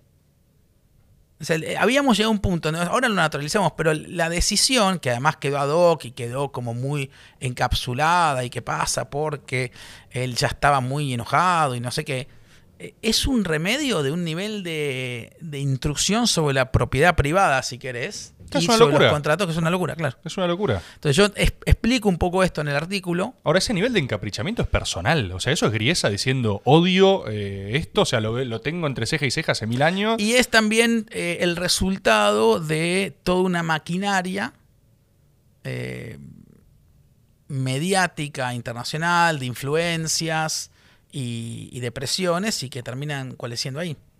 En ese momento el fondo estuvo a punto de sacar un amicus a favor de Argentina. Mirá. eh, cuando yo estaba adentro y después esto ta, termina desarticulándose por un tema de, de influencias y, y de presiones políticas. La bajaron. La bajaron. Mirá. Pero, pero venían trabajando fuerte. De hecho, habíamos tenido amicus curiae de un montón de actores, bueno, más allá de obviamente de, de Stiglitz. Sí. Hasta Ann por ejemplo, Ann Kruger había eh, presentado un amicus a favor de Argentina en la corte en ese momento. ¿Quién es Ann Kruger? No Ann es. Kruger era la directora gerente, la subdirectora gerente en la época de Dualde del Fondo Monetario y la que estaba más en la cosa más intrusiva en el año 2001-2002. Es que, es que es muy interesante. Brasil, sí. Francia, México. México presentó un amicus a favor de Argentina. No, es que yo recuerdo todo ese proceso, recuerdo lo delirante que era, pero no recuerdo haber escuchado eh, el problema expresado en esos términos, que de verdad era una afrenta hasta la propiedad privada lo que Es estaba que haciendo. es así. Porque te estaba impidiendo pagar un acuerdo entre partes donde vos conveniste con otro, te voy a Frente pagar a esto. entras a intervenir en la lógica dinámica de un contrato entre terceros. Delirio. O sea, podías defenderlo en nombre de la propiedad privada. Tranquilamente, podías defenderlo por derecha desde mil lados. La correlación entre riesgo y retorno, por ejemplo. En esto Maslatón seguramente estaría de acuerdo, que es, si vos tenés un retorno de X por ciento, ¿cómo es que no asumís el riesgo que se corresponde a ese retorno? Claro. ¿Qué es lo que justifica ese retorno? Me vas a venir con la santidad de los contratos. No, es tu poder de influencia, es un problema de poder, no es un problema de ni de santidad de los contratos ni de correlación entre riesgo y retorno. Es, es prepotencia de poder. Espectacular. Y ahí mismo todo ese proceso vos lo haces junto a Guzmán, esas En parte sí, En- bueno, en parte sí, en parte con los abogados, en parte estaba Cecilia Naona entonces en la embajada, pero yo laburo mucho con Martín. Él labura sobre el amicus de Stiglitz y vamos compartiendo. Y ahí ya, eh, ya estamos muy cerca del presente. O sea, eh, se gana, gana Alberto las elecciones y los convocan, No, no, ¿o no? No es así, ah, no nos convocan, es, él hace un recorrido, él empieza a venir mucho a, a Buenos Aires, eh, empezamos a articular No, él después. de- empieza a militar que tenía la, la respuesta. O sea, él dice que estudia el caso. y, y en alguna, es- y en algún sentido, no, no, no presentado así, pero sí. La anécdota tonta es eh, el 23 de noviembre de 2015, después de perder el balotaje, yo voy a la oficina mía en Washington, me quedo mirando el techo, pensando en la nada, y después de una hora tuve una epifania y lo llamo a Martín. Lo solucioné, le decís. No. Le digo, diálogo cortísimo. Hola, hola. ¿Qué haces? ¿Cómo estás? Bien. Acá. Viendo. Todo. Bueno, Martín, escucha, no tengo mucho tiempo. Vos, en 8 años, ¿qué edad vas a tener? 41. Perfecto, y corto. Ok. Era Ya- como, yo lo vi, no, no es que eh, hice nada para eso, lo hizo él y se dio en las circunstancias, pero vi que era un actor que, que, que decantaba, iba a decantar hacia ser un actor relevante del Sí, peronismo en... Perfecto. Perfecto. Bueno, y entonces se presenta. Llegamos acá, llegamos a. Tenemos este problemón. Problemón. ¿No? ¿Cómo lo, lo abordás eso? ¿Cómo lo abordan? A la luz del presente también, porque está. Digo. No, esto- después hay decisiones técnicas sobre, eh, en parte te lo impone el calendario, qué sé yo, por ejemplo, la reestructuración con los privados. O primero, antes que eso, veníamos de una administración que había defaulteado su propia deuda emitido por ellos mismos en pesos. En pesos. Una cosa que no, no existe. No, que no existe, no, sucede. es, una, es una categoría única, no, sucede acá en ningún Eh, lado. ¿Por qué hicieron eso? Porque estaban dispuestos a cualquier cosa, pero no bajar la bandera del acceso al MULC y servir la deuda externa. ¿Qué es eso? ¿Qué? No entiendo nada. ¿Qué es el acceso al MULC? El acceso, maximizar el acceso libre a los dólares. Ellos estaban Sí. dispuestos a cualquier cosa con tal de no poner controles de capital. El cepo, el cepo era una cuestión fetiche. No era- eh, había dejado de ser un tema de política económica. El cepo era fetiche. Es como creo que parte de lo que hicieron y, y me parece Guarda el micrófono, de lo eh, más está- de lo más complicado para el futuro es agarraron las herramientas que son herramientas y vos las podés usar para distintas cosas y les pusieron simbología Una carga cultural a la herramienta. Es onda, cepo es malo porque es malo intrínsecamente. y porque es malo cuca caca eh, etcétera o los futuros del dólar en, que en realidad se liquidan en pesos el mercado que, que el central juegue en las posiciones de futuros Que es tirarse un tiro en el pie porque te ahorras, o sea, te, te quitas un instrumento de la mesa. Te vas quitando instrumentos porque les asignás como si fuesen totémicos. Este tótem malo, los, los te- te- totemizás. Claro. Eh, totemizás para el mal, estos son los dioses del mal y estos son los tótems del bien, qué sé yo. Eh, y nada, hicieron eso. Entonces no se tocaba eh, cepo, no tenías ningún tipo de control de, cap- de capitales, ¿está bien dicho? Sí, control de capitales eh, y llegaste a este delirio. ¿Y en qué te influía? eh, en- No, eso, eso después tenés que? Porque, digamos, cualquier país lógico tiene que tener un sistema financiero en su propia moneda, porque si no, tiene mayor nivel de dependencia. O sea, la deuda externa es dependencia. No, no es una declamación, es una definición, es, un- es así, es una descripción.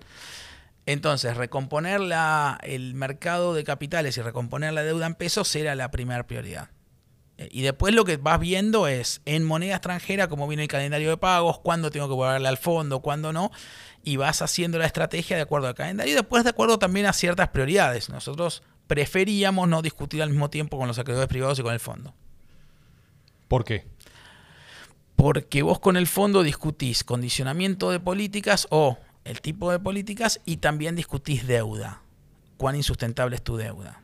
Entonces, lo primero que querés discutir es tu base de deuda, no tu cuánto van a hacer lobby los acreedores extranjeros para eh, forzar tal o cual política, ¿entendés? Sí, perfecto. Ento- pero más allá de eso, el calendario lo marcaba. Porque vos tenías, te estabas por quedar sin posibilidad de, de pagar la deuda en abril, mayo. Y entonces tenías que reestructurar esa deuda primero, porque el primer vencimiento de capital del fondo lo tenías en septiembre de 2020. Estamos hablando de. perdón, de septiembre de 2021. Estamos hablando de yo, enero, febrero, marzo de 2020. 2020.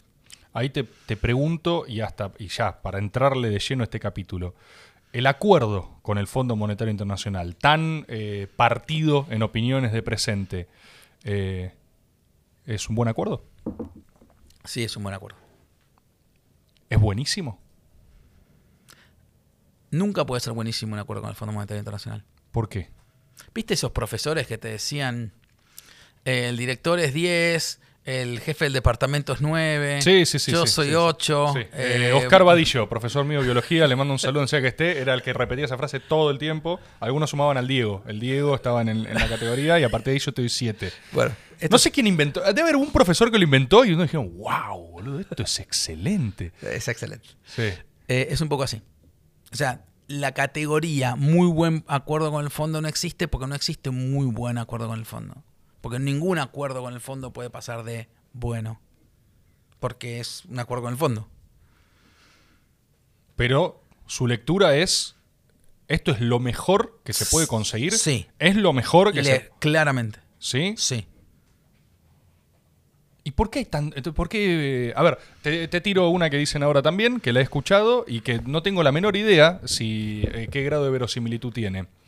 Eh, que por los niveles de inflación que ya estamos teniendo y los problemas sobrevivientes inmediatamente después del acuerdo, el acuerdo en sí mismo ya es eh, inaplicable. Como que ya eso mismo que se consiguió a haber que renegociar. Ya está caduco. Ahora. ¿Qué pensás de eso? No, para empezar es no entender cuál es la diferencia entre las metas y los compromisos. Perfecto. ¿Cuál es la Una cosa son las metas indicativas que tiene el fondo sobre la inflación debería ir por acá, el crecimiento debería ir por acá, y otra cosa son los compromisos de política que vos asumís. Por ejemplo, el sendero fiscal es este, el sendero de acumulación de reservas es este. Bien. Entonces, estás hablando de cosas distintas. Estás hablando de una meta indicativa contra un compromiso. Después, eh, obviamente, el impacto de la guerra en, Ucrania te va a generar un problema serio y va a generar una inflación global a niveles que no viste en los últimos 40, 50, 60, 70 años, dependiendo del país. Y la vas a tener acá también. Eso es una meta indicativa. Va a haber que ir recalibrando y reanalizando cómo pega eso en el programa. Eso no significa que el programa queda caduco. El programa es algo vivo en el sentido de se va adaptando también a las circunstancias. ¿Qué nos adaptan? Los compromisos de políticas. En los compromisos de política estás bien. Después sí, obviamente, por ahí la inflación termina siendo distinta de la meta indicativa. Por ahí el crecimiento también, quizás no. ¿Entendés? O sea, no, no significa que vos tengas que hacer ese eh, antecedente con ese consecuente. No, no, no implica una cosa a la otra. Todos los programas del fondo se van adaptando, los buenos y los normales, o sea, los malos. Eh, Y esta conversación, esto mismo, ¿no existe al interior del frente de todos? O sea, vos planteás esto, o agarrás y decís, miren, no es que ni el acuerdo se cayó. no, pero además ni- no tiene una consecuencia de, eh, y entonces, ¿qué política diferencial haces? Digamos, si igual vas a trabajar sobre temas de inflación, como hablaba Martín ayer, eh, si igual vas a trabajar este tema de la inflación global con las herramientas que tenés. Si igual tiene sentido tener toda esta discusión. No, el fondo es algo que, que va acompañando, no es una cosa que sea necesariamente omnipresente. Vas a ir siguiéndolo, vas a ir cumpliendo los compromisos que tenés y también tenés un país que gobernar, no, no, eh, y tenés una fábrica donde ir, y tenés que agregarle valor a la Argentina, y tenés que aumentar la inversión en infraestructura, y tenés que eh, mejorar la, el output, la producción de vaca muerta, como venís mejorando el 11, el 13, el 15%, dependiendo del producto, tenés que mantener el 10% y apuntalar más el crecimiento, tenés que subir subiendo la inversión. El año pasado la inversión subió un 30%, digamos, todas esas cosas que tenés que hacer independientemente del acuerdo o no con el fondo. No, esta cosa en donde lo único que existe es el acuerdo con el fondo, no. Había un señalamiento de que el- el co- los compromisos de déficit eran inalcanzables, ¿no? Como que era un, un compromiso de déficit muy bajo, teniendo en cuenta eh, lo reventada que está la economía argentina, por ejemplo. No, los compromisos no, no parecen ser así. El año pasado también se marcó esto, digamos, habíamos llegado a un, eh, a un déficit del 3, eh, a partir de haber crecido mucho más de lo que pensábamos crecer, el presupuestado era 4,5, digamos, no, de ninguna manera es, es algo que impida seguir expandiendo el gasto en términos reales. Es un poco lo que dijo Martín todo el tiempo, no es un, no es un programa de ajuste en ese sentido. Y ahí, por ejemplo, me acuerdo, eh, me acuerdo hasta la escena. Estaba, porque se me vino a la cabeza una nota de algo que se los acusa, como equipo, digo, que creo que era una nota, era una nota de Pagni, eh, tremenda, tremendamente descriptiva en términos visuales, que hasta me dio risa, o sea, por, por la imagen. A vos te describe comiendo una hamburguesa, creo, era una cosa hasta... No como hamburguesas. ¿No comes hamburguesas? No. ¿Vos- ¿Pagni miente? Yo como muy pocas hamburguesas. No, no recuerdo cuál fue la última vez que comí una hamburguesa. Es, es- es muy raro que yo coma. Yo, es muy raro que coma hamburguesas, es muy raro que coma milanesas. Perfecto. Te digo para las próximas veces que leas. Ah, y por ejemplo, no va a ocurrir nunca que me veas comiendo salame. Así que si alguien dice que como salame y queso, tampoco, de salame. no, sí. tampoco va a ocurrir. Recuerdo esta nota, estábamos en el norte, estábamos resistiendo ahí en esas rutas de Iruya, donde casi la quedamos, un, un garrón, y yo estaba leyendo esa nota de La Nación, tratando de descubrir lo que pasaba, y me encuentro con esta nota súper virulenta, ¿no? Era, era como un tono en donde se los acusaba de algo que se dice mucho también, ¿no? Eh, impericia política. Como que hay, hay como un gran criterio técnico para abordar el problema, y faltó eh, muñeca intraministerial o intra frente de todos para cerrar a los actores en ese proceso. ¿Qué piensa de eso? Mira, bueno, obviamente el diálogo lo tiene Martín más con, con, los, con los conductores del espacio. Sé que el diálogo lo tiene, la explicación se da y, y la descripción de cómo los procesos también se explican. Lo que ocurre a veces es, es un universo muy difícil. Eh, Antes hablábamos de eh, cuán difícil de, de mezclar eran Credit Suisse con la AFA. Sí. Esto eh, es, es más difícil de mezclar. A nivel frente de todos me hablas ya, ¿no? O, o A nivel, frente- a nivel de Argentina en, en general y a nivel frente de todos en particular, a nivel peronismo. a nivel peronismo. Eh, porque el peronismo es muy antitético a todo esto. A todo este universo. A, a- a todo lo que es eh, los programas de largo aliento del Fondo Monetario Internacional. Lo mismo la, la vinculación. Es una vinculación eh, muy difícil. Son universos difíciles de explicar mutuamente y de transitar. Entonces hay, hay faltas de conocimiento. O sea, en el fondo no entienden cómo funcionan ciertas lógicas peronistas. Muchos de los actores del fondo. ¿Qué Eh, te dicen? ¿Te dicen tipo, eh, que no, no, no, no, es un- depende. El equipo ha- ha- hemos tenido una muy buena relación y una construcción interesante con el equipo que lleva adelante Argentina, ¿no? Eh, pero eso no es todo el fondo. El fondo también tiene matices y, digamos, es una orga, es una orga de poder al fin del día. Sí, totalmente. Y como toda orga de poder, tiene Sus internas. sus internas.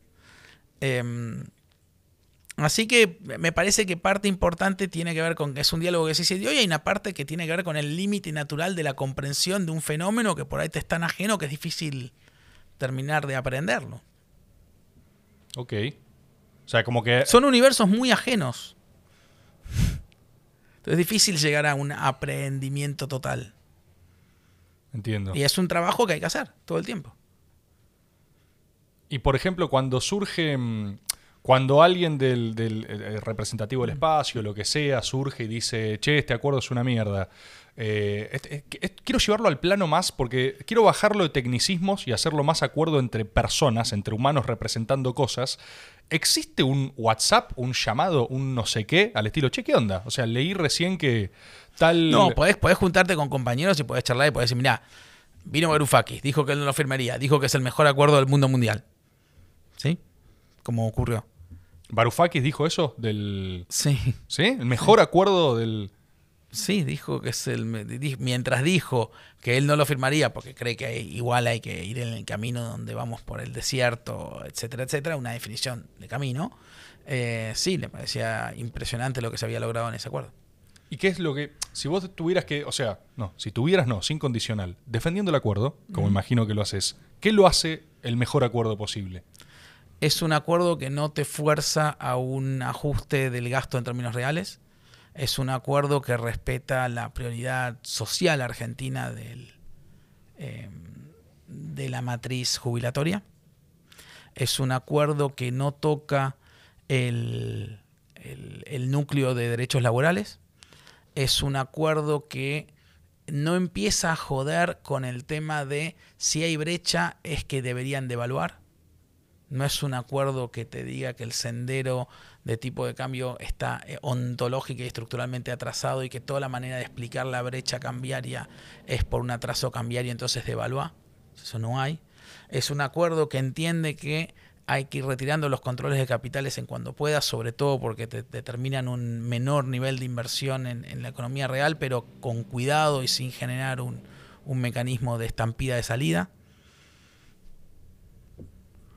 Y vuelvo a lo que te había preguntado antes. Es un acuerdo Oh, que entiende perdón, que hay un más. rol, es un acuerdo que entiende que hay un rol importante para los acuerdos de precios y salarios. ¿Ya, ya está? Voy haciendo Va- mi autoscan, pero esencialmente sí, por ahí se me ocurre uno y después, viste, uy, qué nabo. No, no, no, está, está perfecto. Igual, Igual, uy, qué nabo me va a pasar. hay- y hay Lo tiempo escuchaba aparte. Lackerman el otro día, este, en un excelente episodio acá, que decía, seguramente me equivoqué mil veces, y después trataba de hacértelo y te decía, uy, cuando hagas los cortes, cuídame. Sí, sí, sí. No, no hay corte, ya lo sabes. No, no, cortes, no, no, no de cortes de cortes, sino de de, de extractos. Ah, eso es perfecto. Sí, igual ahí, ahí hay algo que no se controla, ¿eh? Acá la gente lo mira, agarra y dice, acá, acá está, acá esto está como el orto y lo voy a cortar Bueno, Lackerman hacía lobby para que los cortes. para que sean benévolos con sus sí, propios sí, cortes. sí, Él, él sabía lo que estaba. Perfecto, sabía. perfecto. Gran episodio el de Lackerman. ¿eh? Bueno, va a estar contento él, Adrián también, le mandamos un saludo. Eh, yo te quería preguntar esto, te quería preguntar algo bien, bien humano, bien... eh, bien, porque uno, uno tiene idealizado, o sea, negociar con el fondo, negociar con los privados, ¿viste?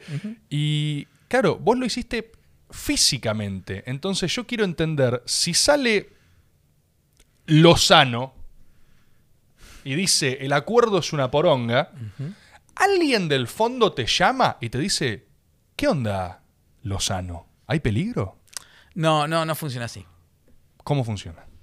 ¿Alguien te sugiere? ¿Alguien te, te llega? eh, ¿Funciona más con indirectas el Sí, fondo? funciona más con indirectas. ¿Son indirectas? Sí. ¿En serio es todo indirectas? Es insoportable. O sea, no, hay una, no puede haber una charla al estilo, che, ¿qué onda esto? No. ¿Nadie No, negocia así? de- no, depende, depende del nivel de confianza.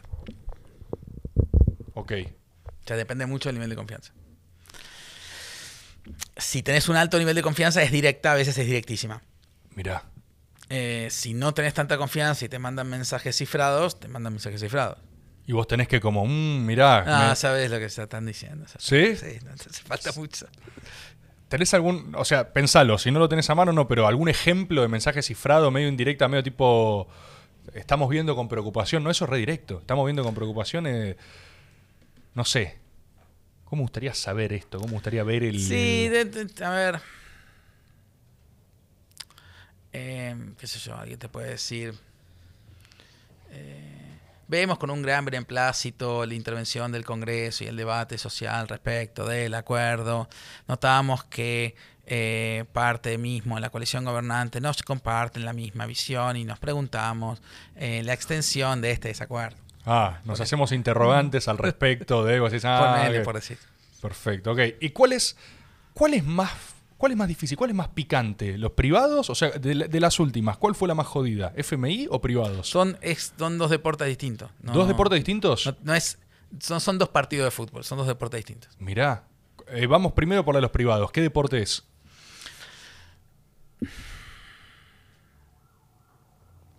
Es un deporte. eh, no te lo voy a traducir en deporte porque no, no tengo ganas de. Describime sus fundamentales, sus fundamentals. Solo vos tenés esta información y necesito No, no. saberla. No, tiene cosas de fútbol australiano. ¿Fútbol australiano? ¿Cómo? O sea, nunca vi. ¿Me pones, Tommy, una imagen de fútbol australiano? Porque no, no sé ni. ¿Cuál es fútbol australiano? Nunca viste un partido de fútbol australiano. Nunca, no, nunca vi un partido de fútbol australiano.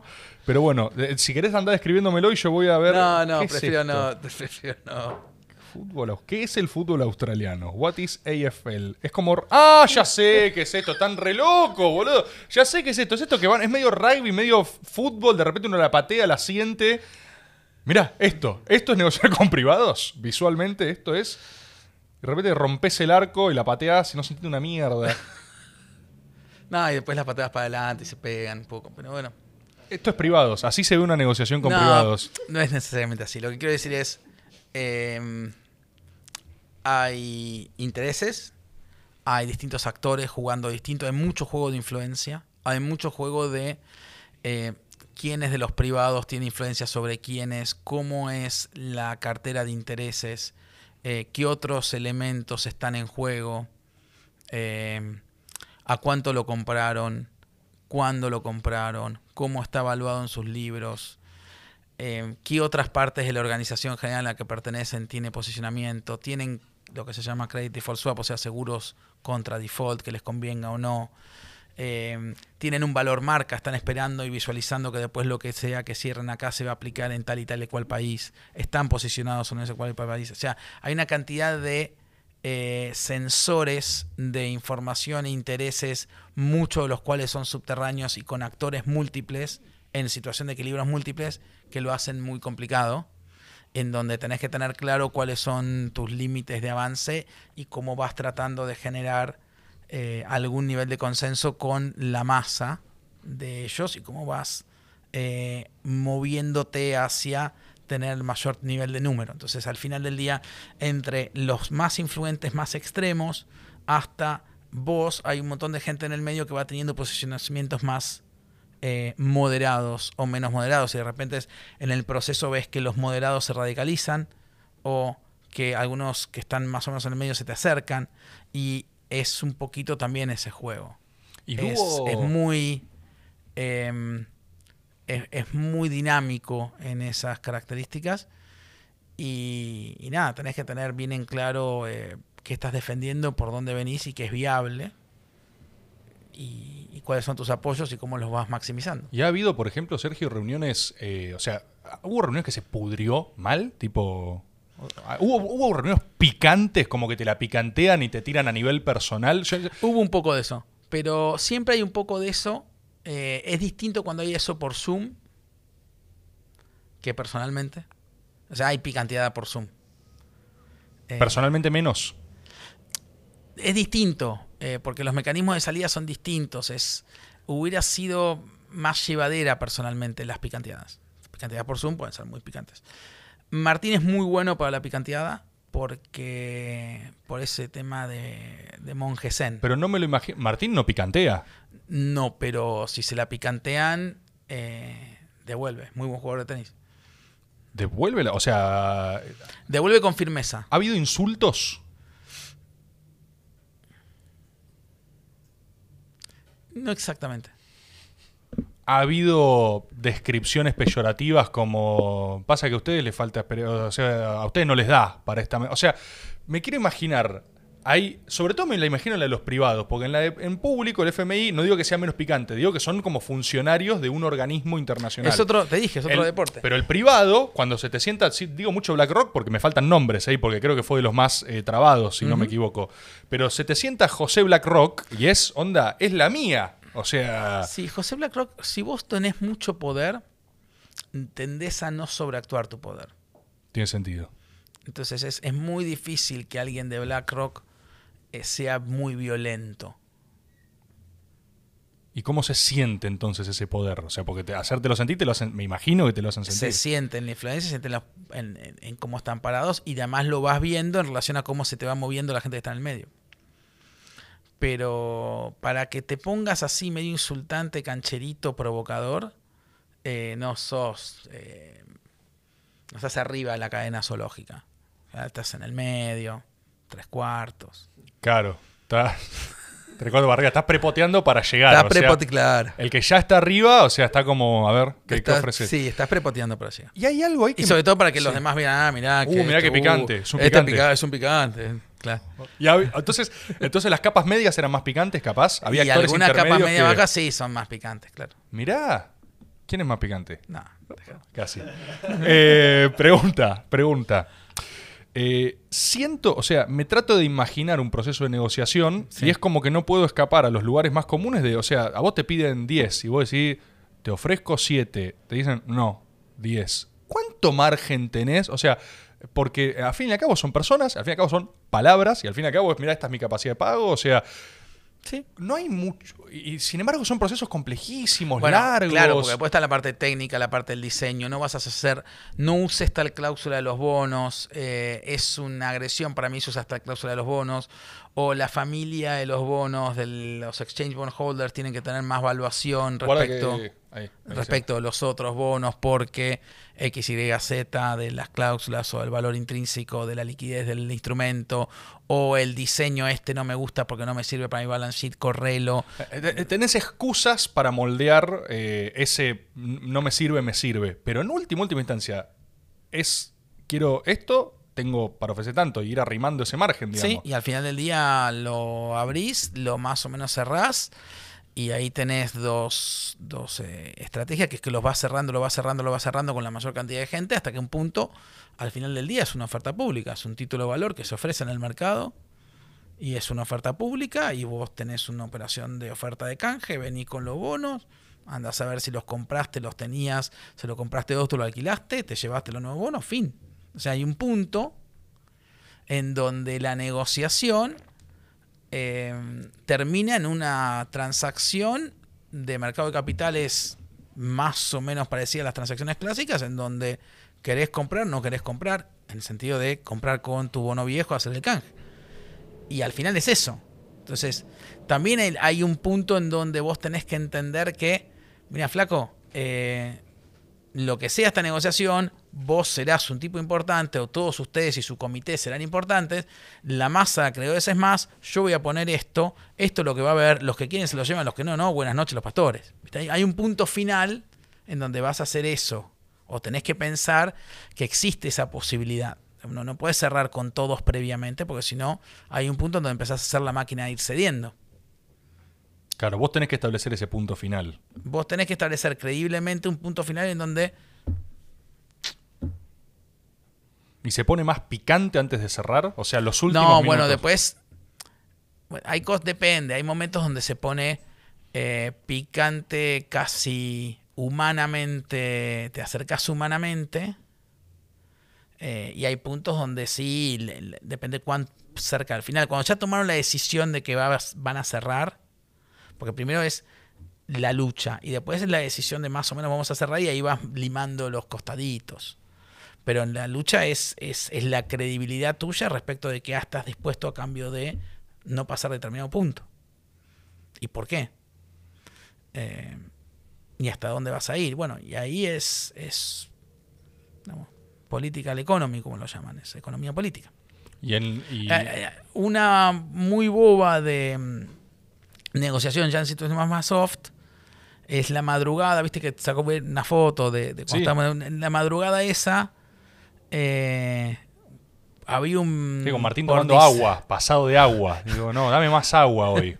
Pasado de agua. No, pasado de agua eh, a las 3 de la mañana. Una discusión que tuvimos fue. Había un vencimiento importante de uno de los diseños los bonos nuevos que caía, iba a caer el 2 de enero, ponele. Ok.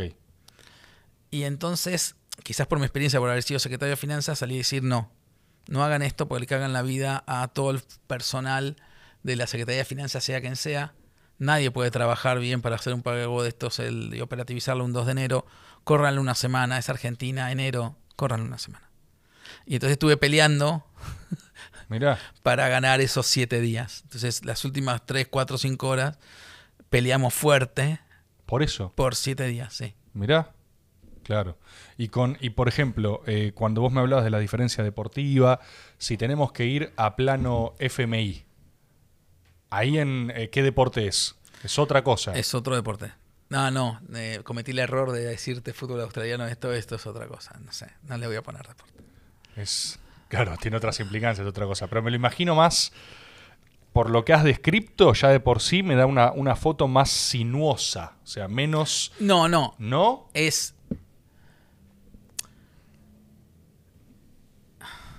Lo otro tiene mucho ancho, alto, largo, con mucho volumen de cosas. Eh, y muchos, muchas incógnitas de vuelta, porque vos tenés que saber al máximo posible dónde están, quiénes son y por qué están ahí. Entonces tenés que saber más de tu contraparte que no sabes. Bien. Porque hay una tendencia en la arquitectura financiera internacional en donde se ha establecido que hay como una especie de obligación de transparencia de los estados y derecho a la opacidad de los privados. Perfecto. Entonces, esa as- asimetría de poder existe. Tenés que lidiar con eso, tenés que tratar de minimizarla. No por lado ocultar las tuyas cosas, porque no podés, pero tratando de saber más sobre ellos, de la manera posible. Pero existe este etos, ¿viste? No, el Estado tiene que ser todo transparente. claro, yo soy- no, yo soy No, un- eh, eh, eh, no. ¿Qué Entonces te voy no a sabes, mostrar? Claro. Y, y ese, y ese, ese contraste es un contraste que te saca o que los empodera en términos relativos. Claro. En el fondo, con el fondo, eso no, esa dimensión no está. Claro. todos en. ¿No? Todos Sí, sí, sí. Monty. Eh, todos sabemos todos dónde estamos todos. Lo que ocurre es que dentro de la institución, siendo una órgano de poder, hay procesos internos, O movimientos. sea, son más complejas las internas del organismo y los bandos. Eh, ¿cómo, ¿Cómo funciona eso? Hay un, o sea, que hay, un, hay un consejo del FMI que vota, o sea, que te- te- necesitas la No, mayoría final- de un algo. Al final es un directorio, claro. El directorio ejecutivo, yo soy uno de los 24 directores ejecutivos. Hay un directorio ejecutivo que vota por distinto poder de voto de cada agrupación. Algunos son monopaís, algunos son multipaís. Y se va generando la coalición de ese- esa voluntad. Ahora, también eso influencia el proceso de cómo el staff va llevando un determinado proyecto, producto o acuerdo y el staff se va correlacionando con el management. Y con el resto de las jerarquías de los distintos departamentos del Fondo Monetario. El Departamento de Estrategias, el Departamento de Finanzas Generales, el Departamento de Legales, el Departamento de Mercado de Capitales, el Departamento de Estadísticas, eh, el Departamento de Investigaciones, en fin, hay una cantidad de departamentos entre regionales y temáticos y después, digamos, lo que son más las autoridades del organismo en sí, después lo que son la representación de los accionistas, que obviamente cada uno tiene poder de voto distinto y una influencia distinta. Entonces se va generando una, vos vas generando una relación con tu staff que, más o menos va llevando adelante el caso. Hay un punto en donde es tu contraparte, pero hay un punto donde también son eh, no tus socios, pero tus contertulios, tus aliados. dentro del proyecto de llevarlo adelante cuando más o menos llegas a un acuerdo. Claro. Por eso existe lo que se llama Staff Level Agreement, el acuerdo a nivel staff. ya está en acuerdo vos con tu staff. Ahora falta, qué sé yo, en nuestro caso el Congreso, no existía antes. Todo este ejercicio fue una cosa fuerte. Eh, y en el caso del fondo, en el directorio ejecutivo, de ir terminando de generar las, voluntades eh, respecto de esto. Vos me decías antes que no hay un, no hay tal cosa como un eh, muy buen acuerdo con el fondo, ¿no? un concepto.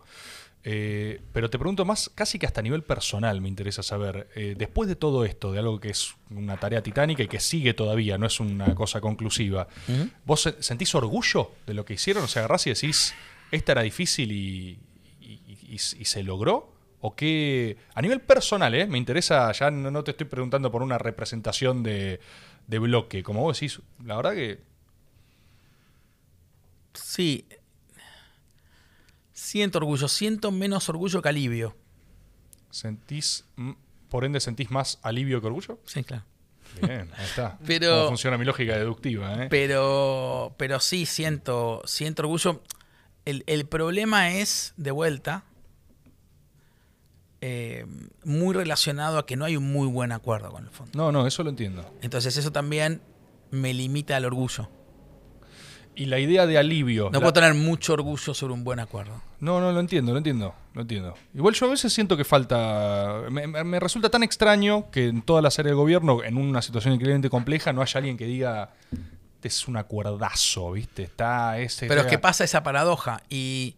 ¿Y por esa paradoja eh, responde más a condicionantes psicológicos internos de la propia dinámica de poder o responde más, ¿entendés? A que efectivamente no hay. Yo siento que si hice algo imposible, digo, luego la rompí toda. Sí, bueno, qué sé yo. Eh, ¿Jugás al fútbol? Sí. Sí, soy pésimo, pero, pero me gusta. ¿Tenés equipos ah, en alguna liga en la que jugás? No, mucho menos, mucho menos. No, no, no. La única vez que hice eso fue en la secundaria, un periodo de tiempo de mi vida y después ya no. Bueno, vos imaginate que sos, vos imaginate que estás en una liga y estás en un equipo y jugás contra el equipo que le gana a todos y el equipo que normalmente te ganaría y termina el partido empatado. Empataste. Empatiste con el que en los papeles te iba a hacer cuatro goles. Y le hiciste pasar mal y empataste bien. Claro, tenés la paradoja de festejar un empate, digamos. Es como. Pero entonces puertas adentro lo están festejando. O sea, queda mal de prensa decir, uy, uy, un empate. Pero, loco, cuando vos crees que te van a cagar a goles y empatás, decís, vamos, vamos. Yo te pondría que tengo alivio y orgullo en ese me mantengo en... y sentís una cosa no pero no mucho orgullo sentís una cosa no correspondida en eso como que vos venís todo vienen todo golpeado de lo, de difícil y acá no eh, la palabra no es no correspondida. Yo creo que es hay eh, es un tema también de, de comprensión y de dimensiones. Y de vos lo vas a ese plano una cuestión de la comprensión. El dimensionamiento de, lo que es y de lo difícil que es articular el, eh, nuestra estructura ontológica, axiológica y nuestras prioridades con un, proceso como es estar dentro del fondo. Vos me preguntabas hace un rato eh, por qué era un buen acuerdo y me di cuenta que cuando yo te lo iba narrando me iba generando más entusiasmo. Sí. Que si vos me preguntás ahora de vuelta. De vuelta, claro. Es... y entonces me tengo que acordar de, mirá estos logros la puta madre, si Ese. ¿Entendés? Y, ahí te da. Pero por ahí es psicológico, por ahí es un tema de... No, a los condicionantes internos, a lo que está respondiendo. Para Es mí, que- es que, esto Tomás, es opinión es- mía, esto, ¿eh? no, debió, esto no debió haber ocurrido. Este préstamo son cuatro veces y media el préstamo del megacanje del 2001. Eh, cuatro veces y media. Eh, no se consiguió nada útil, digamos, eh, generó un nivel de endeudamiento brutal. O sea, esto no debió haber ocurrido. De verdad no debió haber ocurrido. Claro, Me estás- refiero al Sí, sí, sí, es que estás en, del 2018, ¿no? estás en la sutura de una herida terrible a la República Argentina. no debió haber ocurrido. Que no debió haber ocurrido. Entonces, de vuelta, es como si le preguntás al cirujano ese, ¿y estás eufórico en esa sutura? Claro, al loco se le engangrenó una pierna y se la amputaron y no creció más. Y es tipo, ¿estás Ah, bueno, contento? tampoco tanto, pero- Eso textual de Sergio Ocho. no, no, no, ni ahí. Ni ahí esa comparación. Pero. Pero no debió haber No ocurrido. debe haber pasado. No, no, lo entiendo, lo entiendo. Lo entiendo. Te daría, o sea. ¿Sabes qué siento? Eh, Estamos en un momento también en víspera. Igual ya no sé qué tan excepcional es decir esto al interior del Frente de Todos. Iba a decirte, estamos en un momento particular. Hay muchos rumores de cambio de gabinete, de, o sea, hay presiones para cambios ministeriales. Eh, Guzmán es un apuntado. Para, para, hay presiones para sacarlo, hasta donde entiendo. Eh, antes era más excepcional, ahora creo que es más como. Es, este, es lo habitual, onda rumores de cambio de gabinete. Eh, pero ¿sabes qué pienso a veces yo? O sea, yo entiendo lo que describís, entiendo la dificultad y al mismo tiempo digo los, los números, ¿no? Que tiene la, la economía argentina, ¿no? Los números de inflación que tenemos, lo- lo- los problemas que tenemos.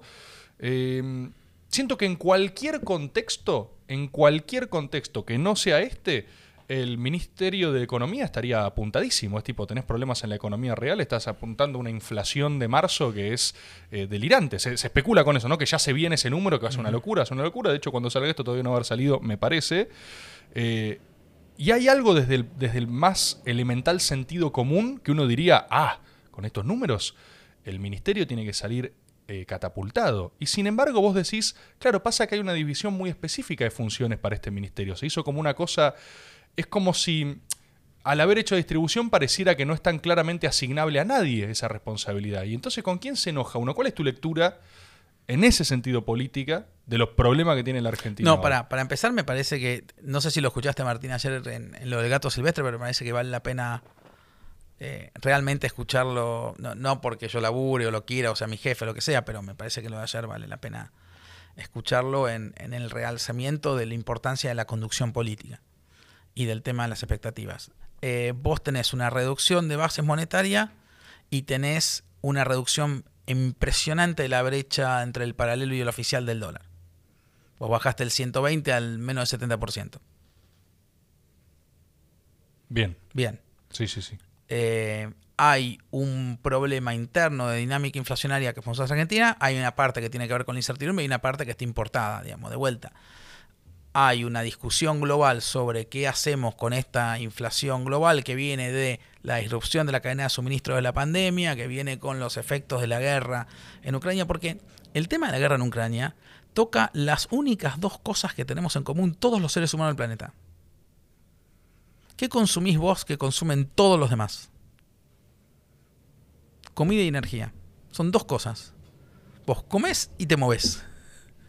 Lo mismo hacen los otros 8 mil millones. Sí, sí, sí. Comen y se mueven. Después, no sé, qué sé yo, a vos te gusta el rock, eh, algunos compran teléfonos, otros pelotas de fútbol, lo que sea. Pero todos comemos y nos movemos. No, es increíblemente elemental lo de... Sí, entonces, Sí. vos tenés un impacto inflacionario en lugares de récord en la historia mundial que también se importa esa inflación, porque en condiciones normales, si hubiese estabilidad, claridad en, en las metas, cer- cerramos con el fondo, hubiese unas expectativas que se van digamos, coordinando y cerrando, bajaste la brecha del 120 al 70, bajaste la emisión monetaria y mantenés el crecimiento, deberías tener otro eh, resultado. Eh, y la verdad es que tuviste el año pasado un crecimiento del 10, venías con un buen crecimiento. Hay un problema de inflación, claramente, hay un problema de poder adquisitivo, claramente. Ahora, no hay un problema, por ejemplo, por ahora de percepción de desempleo, en general. No tenés la sensación de angustia de la gente que siente que se va a quedar sin trabajo. es gravísimo, siente que no le alcanza y hay que trabajar en todos esos y en los mecanismos distributivos. Claro, es que los problemas van a la, a la calidad de ese empleo, ¿no? O sea, vos tenés más problemas de subempleo que de falta de, de trabajo en general. Sí, pero incluso dentro de eso, porque tenés mucho nivel de empleo formal, de mucha creación de empleo formal, de poder adquisitivo respecto de incluso del empleo formal. Vos tenés, ayer mostraban eh, una pérdida de, la, de lo que le corresponde al factor trabajo respecto del total de la renta, del, que estabas abajo, arriba del apenas del 43%. Eh, venías del 50% en el 2015. Tenés un tema ahí, claramente, y tenés un tema de mucho laburo hacia allá. A partir de, por ejemplo, el bono extra de, jubilados, antes mismo de lo que funciona como la ley de, movilidad jubilatoria. Tenés un montón de laburo para hacer. O sea, yo no coincido en que los números sean desastrosos de la economía y, menos que sean desastrosos en un escenario eh, excluyentemente argentino. Me parece que hay mucho laburo de incremento de producción, me parece que hay mucho laburo, por ejemplo, en IPF, me parece que hay mucho laburo de, de, inversión, me parece que obviamente queda mucho por hacer y que hay que atracar el tema de, del poder adquisitivo del salario como tema fundamental. Pero de vuelta, eso es eh, parte de un tema de conducción política y de convicción y de tener coordinadas las, eh, las expectativas y no generar tanta incertidumbre. Si vos vas generando todo el tiempo incertidumbre, a mí, por ejemplo, a veces, en la miríada de rumores, no sé, por ahí hay alguno interesado en cualquier excusa para remarcar. Pero, pero no me parece que sea natural eso y de vuelta, en, la Argentina la inflación eh, no tenés histórica y culturalmente un señalamiento tan evidente. Vos en otros países dirás son los bancos centrales, en otros países ya son ministros de Economía, en otros países es la, articulación de, comercio, de, de, la unidad de comercio. Me parece que queda claro el rol que tiene que tener economía en esto. Yo no, tengo dudas respecto de eso. Ahora, me parece que también eh, hay un contexto argentino propio, pero un contexto global muy, muy complicado. A partir de este, de este evolutivo de la pandemia, post-pandemia y la guerra. Me parece que es muy complicado, sobre todo en alimentos y energía. No, sí, sí, es impresionante que, o sea, si algo que no tienen es suerte, ¿no? O sea, en términos de... Porque capaz otra cosa puede haber, pero suerte está difícil encontrarla. Eh, me dan ganas de preguntarte más hasta a nivel de, eso, de, economía en términos históricos, ¿viste? Eh, es como... a, mí, me gusta mucho la historia, ¿viste? Y tenés esos... Es como si siempre la Argentina tuviese el mismo problema que va cambiando de, traducción, ¿no? De cómo vos resolvés eh, hacer frente a tus propios ciclos económicos. O sea, eh, lo que hiciste hacer con la sustitución de importación, después lo querés hacer con inversión extranjera directa, después entras, o sea, pero nunca rompes esa dinámica de stop and go, o nunca rompes eso que en algún momento tenés un cuello de botellas de divisas, ¿viste? Y la sensación que tengo es que hay transiciones entre distintos palos ideológicos que se enfrentan con el problema de turno que les toca a su periodo, aplicás algún tipo de política contracíclica y bueno, y esperás lo mejor. Pero no sé si es como si nunca hubiera nadie tiene, tiene que. Este, este, análisis es transversal, lo tiene todo el mundo, no es ninguna obviedad lo que estoy diciendo. Eh, eh, pero nadie se plantea como eh, romper la rueda, ¿no? En términos de, bueno, a ver, si esta es la estructura que está mal, ¿qué, qué, respuesta ¿Qué lectura tiene ese este gobierno a eso? Un problema. No, me parece que tiene muy identificada la restricción externa como el problema medular. Me parece que está súper identificado. Y me parece que hay, hay un montón de trabajo y trabajo adicional que se va a hacer con eso, pero me parece que está súper identificado. la necesidad de que entren permanentemente más dólares de lo que salgan está clarísimo. La necesidad de exportar con mayor valor agregado está clarísimo. No, no, eso no, no tengo dudas sobre eh, dónde está parado y, si está tan identificado, ¿no hay como una lógica? Quizás yo le estoy dando a una entidad que no tiene estos problemas, pero se anuncia la exploración del subsuelo eh, marino a ver si exportamos más y después se frena por agenda ambiental, por ejemplo, ¿no? O lo que, o lo que sea. ¿No hay ahí como una cosa, como si no hubiera un, programa claro, No, pero eso me parece que tiene que ver también con cómo somos como sociedad y, ciertos temas de, fanatismos a veces en las licencias sociales. Que eso es, por ir un tema parecido al que vos planteaste. Sí. Em, la industria minera argentina es más o menos un 8, un 10% de la industria minera chilena. Sí. Asumimos que es más o menos la misma. Está, sí, sí. Sí, ¿no? Porque. Si no pegan el palo, digamos. sí, pues pero ponele que en el peor de los casos, yo tiene el 70%, vos el 30%, eh, Igualmente. sí. igualmente. Eh, entonces, me parece que también hay que entender que hay que tener una minería responsable y sustentable, pero que en algún sentido, viste, no, no podés tener el menos del 10% de la minería de Chile. Es que me parece claro lo que decís. Ahora lo que pregunto es, no te estoy preguntando por si querés el, el apasionamiento o histeria social. Te pregunto qué quiere el gobierno. Si hay una lectura de yo soy el gobierno que viene a multiplicar la Me minería. parece que es el ejemplo. Ministerio del Crecimiento y es el Ministerio de mejorar la balanza de pagos. Es el ministerio también que le tocó solucionar eh, unos desafíos megatónicos con el tema de la deuda, tanto con los privados como con eh, este endeudamiento que nunca debió haber ocurrido con el Fondo Monetario Internacional, que le tocó recomponer el mercado de capitales locales porque habían defaulteado deuda en pesos. Me parece que eh, también viene a partir de a partir de qué desafíos solucionados enfrentás a los siguientes desafíos. Perfecto. Entonces, tampoco vos podés generar el ambiente necesario para las inversiones necesarias en su totalidad de estos sectores que son capital intensivo en el medio de o un default o un inexistente mercado de capitales doméstico o una incertidumbre absoluta si cerrás con el fondo, ¿entendés? O sea, tenés que hay un tema también de qué peldaño te lleva al próximo. Perfecto.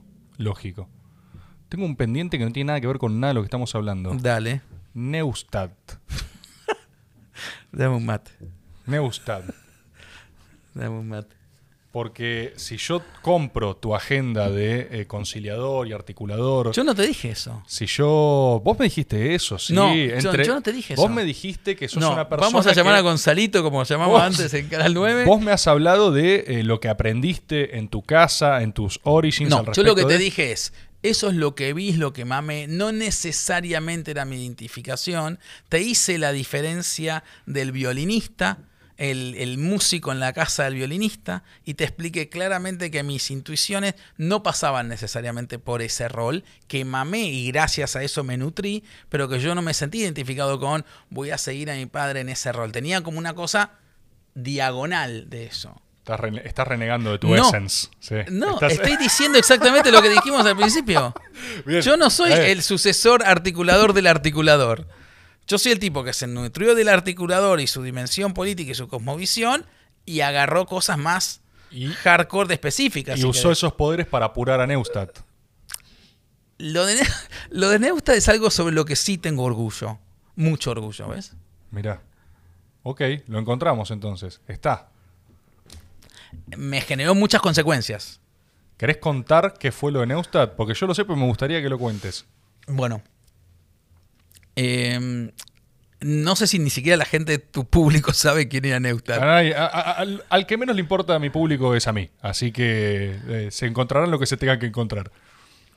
Neustadt era un comunicador social. eh, Sí, era un comunicador. no sé si él se habría denominado. Neustadt, si alguien le preguntaba, ¿qué sos Neustadt? No, soy un comunicador social. no, él hubiera dicho que era periodista. Perfecto. Eh, es un periodista con mucha vigencia en la Argentina entre los 50 y los 90 2000. eh, muy identificado con los intereses eh, elitistas externos. eh, muy de setear la agenda en relación a, a- una agenda bastante de, de capital concentrado y de ciertos sectores. En algún sentido, em, no sabría decirte si absolutamente cercano, pero no, no lejano totalmente aparte de la dictadura o, o sus proyectos en sí, más allá de que él teóricamente venía del periodismo y él en general siempre se dice que arrancó siendo periodista en la revista Racing, esas cosas, Eh, y tenía ese rol de comunicador social durante muchos años, y en los 80s y en los 90 tenía un programa que se llamaba Tiempo Nuevo con Mariano Grondona, en donde aparecía en prime time y generaba una especie de mucho movimiento. Obviamente estamos hablando de la época pre-internet de más. El tipo medía 22, 23, 24, 25 puntos todas las noches, tranca. Claro. Bueno, el tipo era amigo de mi viejo en su articulación general. Sí. La de mi viejo.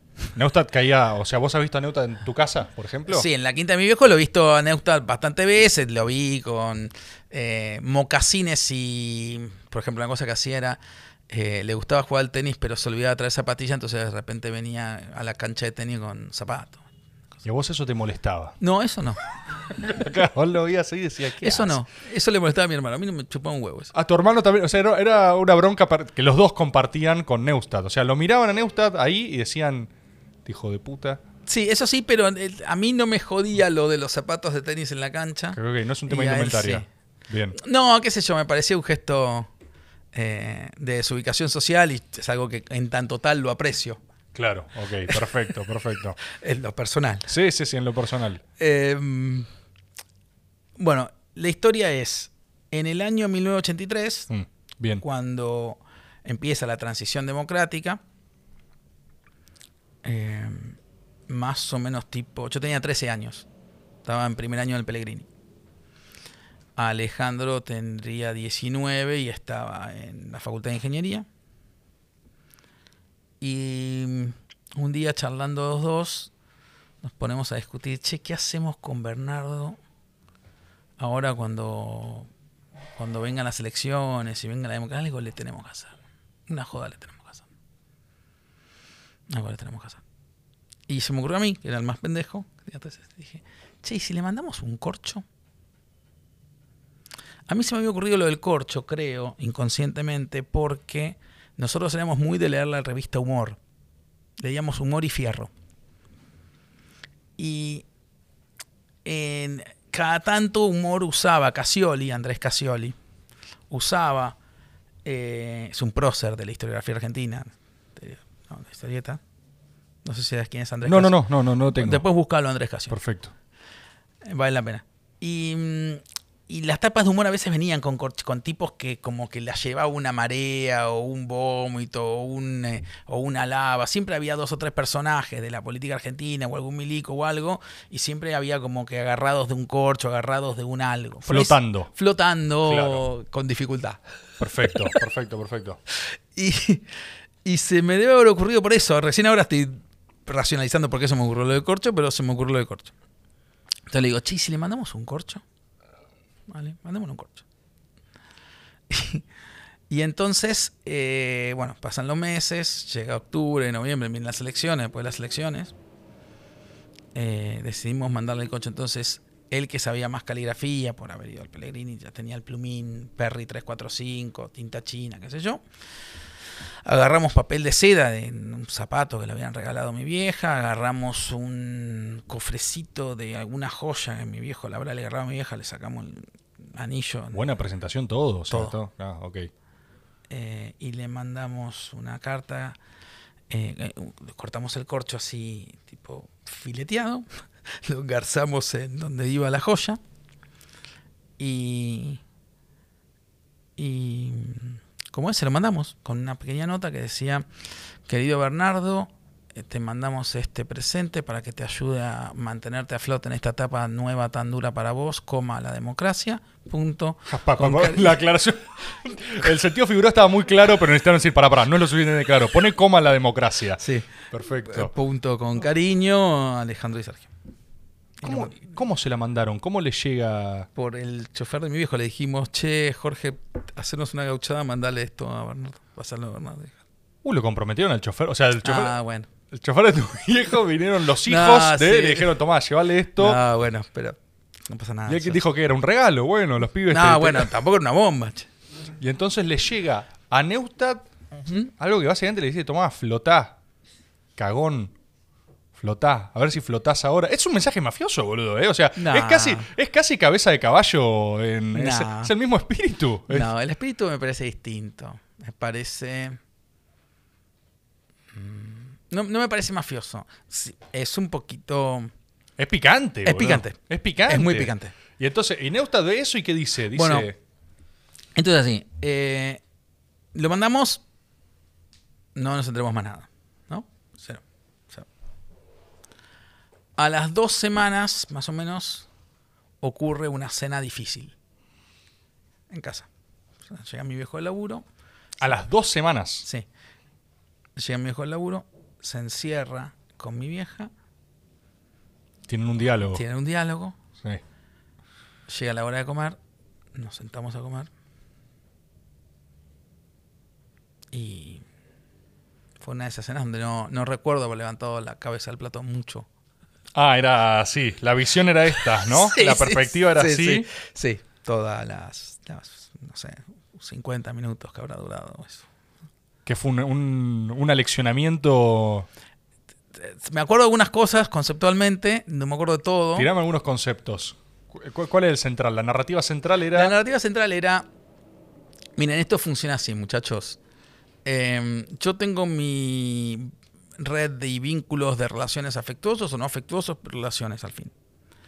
Eh, y lo que espero de ustedes es que no se metan y, que se vaya la y concha generen, y generen disrupción eh, y me la afecten. O sea, una bastante, cosa es una opinión. bastante elemental, bastante prolijo lo que me estás transmitiendo. O sea, no.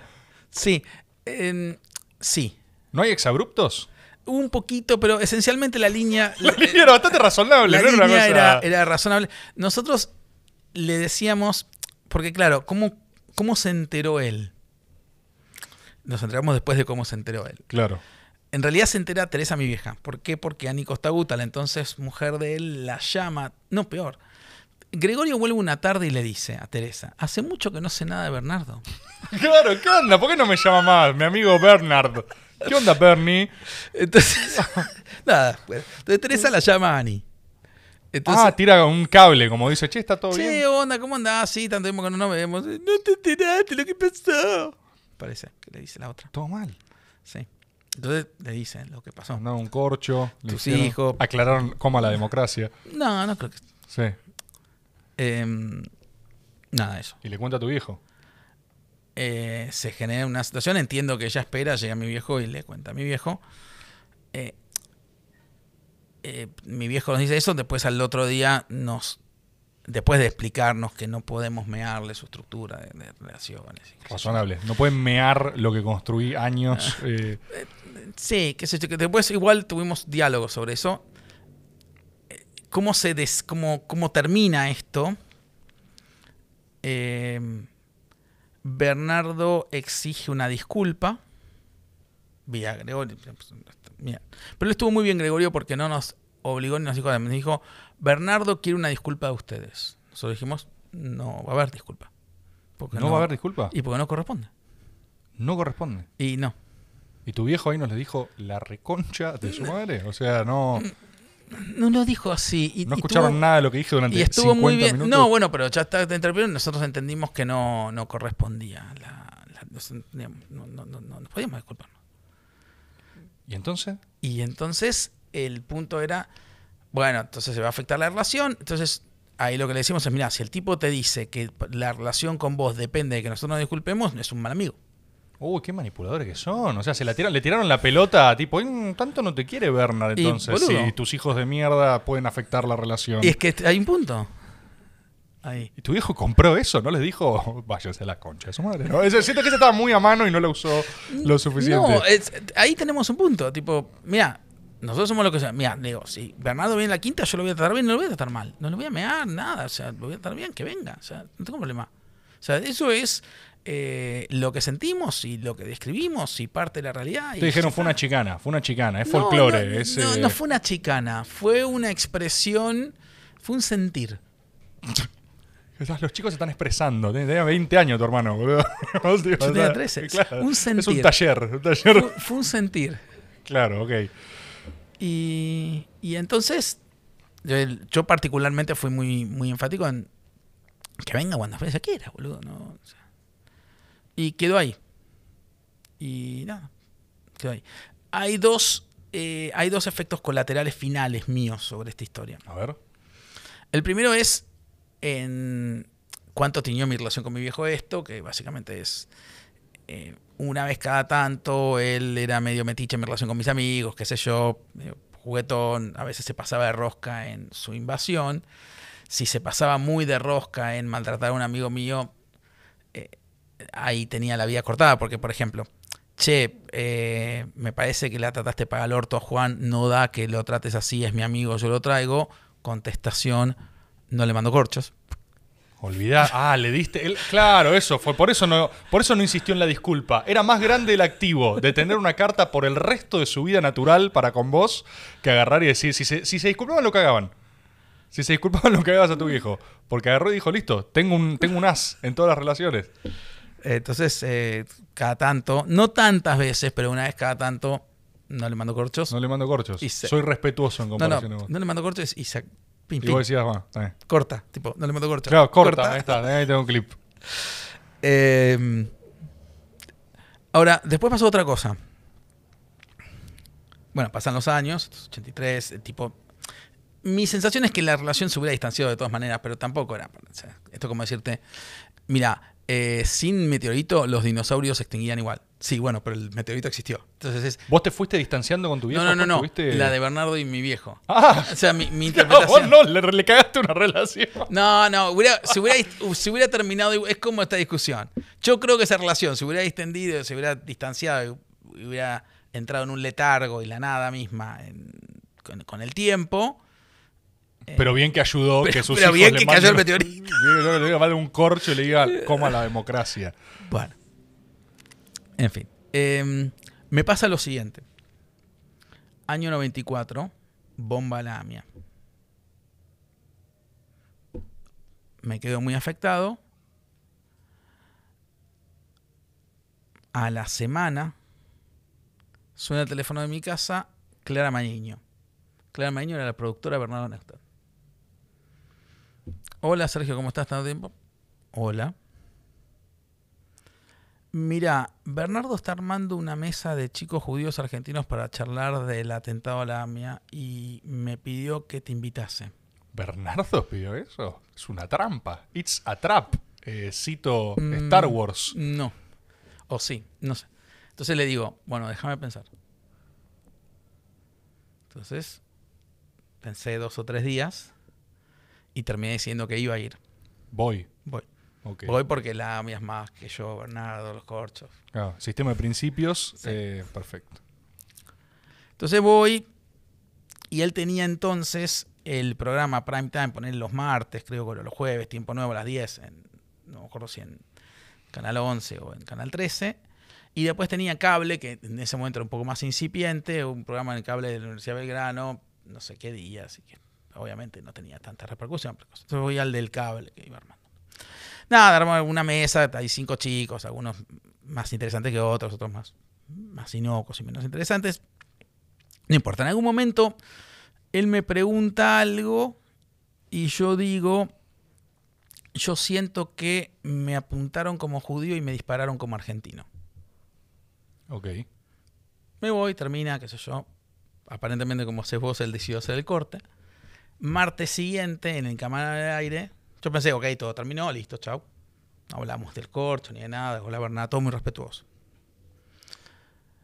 Martes siguiente, arranca tiempo nuevo, era la época del perro Santillán parando todas las rotas de. Jujuy. Sí, sí. Eh, y tenía, no sé quién iba a hablar con el perro Santillán, él y no sé qué. quilombo. Entonces dice, bueno, antes de ir al perro de Santillán, quería contarles que organicé una mesa de chicos judíos argentinos en el, el otro día, qué sé yo. Y, ¿por qué no decirlo? Sergio Chodos me sorprendió. Y pone el corte eso. El clip, esa frase. Pon esa pone. frase. Sí, Dice, ¿voy a decirlo? Sergio Chodos me. Clic, pone esa frase. sí. 10 y 10 de la noche, 30, 25 puntos de rating, 30. qué sé yo. Y eso fue como, para mí, el cierre del. Ahí terminó. Y ese fue el cierre de toda la historia. Ah, de- pero no, no te hizo una, no te devolvió nada, fue una cosa muy no, hasta. no, distinta. eh, Estuvo magnánimo en ese sentido. No es magnánimo, no, es como que pasó por otro lado. Lo que sí descubrí ese día, además de que sentí un cerrar de círculo de alguna forma, es el poder de la televisión. ¿Por qué? ¿Qué, qué te- Porque el teléfono de casa empezó a sonar que no paraba nunca más. Y no era necesariamente de gente que te felicitara o no, sino, por ejemplo, eh, me llamaban compañeritas del jardín. Me acordé de vos y te vi en la tele. Era como que Qué locura. la excitación de. ¿entendés? Pasa que es tele noventas, o sea, era otro cañón, era otra otro- cosa. Era Era, ot- otro cañón. otro cañón. Pero era, fue muy impresionante porque fue como 5 o 6 horas y al día siguiente también de no tengo nada para decirte, pero te vi en la tele. Te vi en la tele, claro, la comunicación en realidad es esa. Sí. Es lo que, eh, eh, estabas Sí. en la tele, estabas ahí, en es la tele. como que la- Sí, sí, locura. Esa locura. Es una locura. Y eso me sirvió para. Ah, ojo con esto. esto. Te- ah, ¿te dio como una experiencia temprana de, de exposición, por ejemplo? Me dio una experiencia temprana de.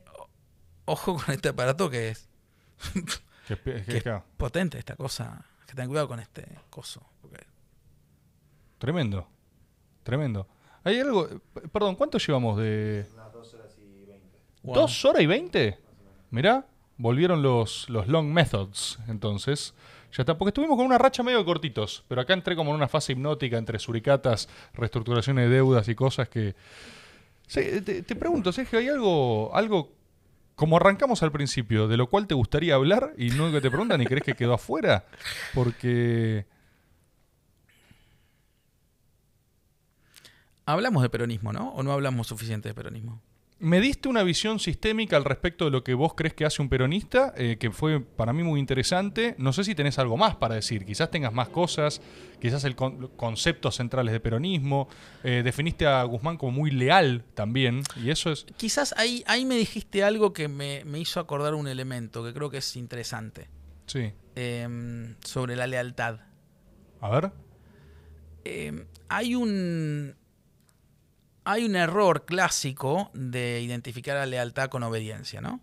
Ajá. y con obsecuencia, necesariamente. Y, mm, y obviamente, bueno, yo siempre creo que un, eh, un obsecuente es un traidor disfrazado, o detrás de todo obsecuente se esconde un traidor, si querés, una cosa así. Pero me parece que la lealtad tiene que, que valorizarse por un montón de razones. Yo creo que la, la lealtad, muy lejos de, de la obediencia y la obsecuencia, es un elemento súper rebelde y súper disruptivo. Mira qué interesante. O sea, vos asociás lealtad a la disrupción. ¿Por qué? Porque la lealtad permite la articulación de lo colectivo, la construcción de lo colectivo. Es como una de las materias primas de la argamasa con la que vos armás eh, identidad, construcción y poder colectivo. O vos no podés armar eh, una cosmovisión colectiva, una construcción de algo colectivo, intereses colectivos, la articulación de lo colectivo sin lealtad. Y la articulación de lo colectivo es la herramienta central con la que te enfrentás al poder, porque recordemos siempre que el peronismo en relación al poder no es tesis, es antítesis. O sea, el antiperonismo es previo al peronismo, está claro. Entonces, la lealtad es muy disruptiva y tiene una suerte de bardeo mala prensa, porque, viste, desde la construcción del poder hegemónico, la concentración del poder o el liberalismo metodológico, las reglas sagradas del liberalismo, no se la mira muy bien a la lealtad. Hay como una cosa de, de medio desdén ahí. Y me parece que es fundamental porque es eso, es lo que te permite la construcción de lo colectivo. Y sin construcción de lo colectivo no hay contrapoder. Lo cual pone a la lealtad eminentemente en un lugar dinámico, además, no Sí. estático. Absolutamente dinámico. Vos renegás de tu cualidad de constructor y articulador, pero la expresás en cada una de tus apreciaciones, ¿eh? Te lo tengo que decir. Eh, está. O sea, esta idea de lealtad como articulador dinámico y por ende disruptivo es eso. O sea, lealtad como, como ser recíproco Nunca te para dije el que no me nutrí, te dije que agarré tu instrumento. No, ya lo sé, ya lo sé. Yo solo te señalo lo evidente. Eh, la, la lealtad puesta en ese lugar es lealtad a lo que te comprometiste con un otro, por ejemplo. Y a, la, y a la idea de la construcción colectiva. Es la lealtad al, al otro, a, la- a lo que te comprometiste con el otro, y también a la idea de la construcción de lo colectivo. Sin, lo cual no hay, no hay manera de enfrentar al. digamos, no, no hay manera de hacer contrapeso al poder. La hegemonía no necesita lealtad. Necesitas obediencia. Ahí va, muy bueno eso que dijiste. Ese clip es como recorte neustateable, ¿eh? Ese es un shorts. Hashtag shorts. La, la hegemonía no necesita lealtad. Necesita obediencia o obsecuencia. La- el contrapoder necesita la lealtad. Por eso tiene este bardeo. Es, es bardeada, por eso es tan importante. En la articulación de lo colectivo. Al final del día es eso. Es la hegemonía y la contrahegemonía a partir de la coordinación de lo colectivo. Muy bueno. Muy bueno. Me, encantó la hegemonía no necesita lealtad. Buenísima. Buenísima. Puede prescindir de lealtad. Espectacular. ¿Hay alguna otra gran sabiduría así que tengas que decir? Porque, No, me parece que. la verdad que es bueno este sistema. O sea, vos decime lo que quieras que ah, tenés buenos no, tópicos. me, así me que parece que. Nada, estaba. Estaba. Capaz querés hablar de otra cosa y de repente, tipo, está buenísima, boludo. No, no, no. Estaba, nada, eso. Eh, no, por ahí surgen otras y nos quedamos otras seis horas más, pero. Pero, pero ahí estamos con, con esa y me, me parecía importante levantarla porque me parece como que no. O tiene mala prensa o, o tiene cierto desdén encima, ¿viste? No. Espectacular. Me parece importante desde, para entender qué hace la lealtad entre- en nosotros, o sea, para qué está, para que podamos construir eh, el vector de la articulación. Sí, aparte, es una dimensión operativa de la lealtad Sí, muy es- interesante. es que no es, no es también, no es estática, no es estanca, no es un cuadro en la pared. Ah, la lealtad, no es un Claro, concepto no es, abstracto, es dinámico, no es lo un, usás. claro, no es un rit- no es un ícono ni un ritual. Exacto, exacto. Buenísimo, la verdad me, gustó mucho, ¿eh? Conceptualmente eso está buenísimo.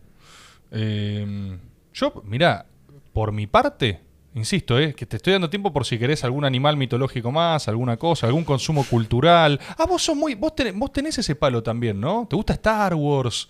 ¿Te gusta? Sí, eh, sí, eh, sí, sí, sí, vos podés interactuar con nuestros muñecos, o sea, ¿te gusta eso? Sí, bueno, no tenés eh, alguno, bueno, a ver qué tenés. Tengo, tengo, mirá, acá tenés Boba Fett. ¿Viste las nuevas? Sí, más o menos, qué sé yo, yo soy más de las, de las viejas, pero sí, acá Mirá. está Boba Fett. ¿No viste? Te recomiendo. El Mandalorian y Boba Fett, ahí están, ahí sigue, ¿eh? Ahí sigue. Si vos. La trilogía nueva, eh, para mí es flechita No, para tengo, abajo. no, no estoy de acuerdo. Creo que hay un problema con la 8. Creo que hay un problema serio con la 8. Bueno, pero es un gran. eh, Pará, este es un debatazo, ¿eh? Porque vos tenés eh, J.J. Abrams, eh, Ryan, Ryan Johnson es el director de la 8 Sí. y J.J. Abrams de vuelta. Sí. Yo creo que hubo un problema en la coordinación de esas películas porque J.J. Abrams hace una evocación lineal de la 4. Sí.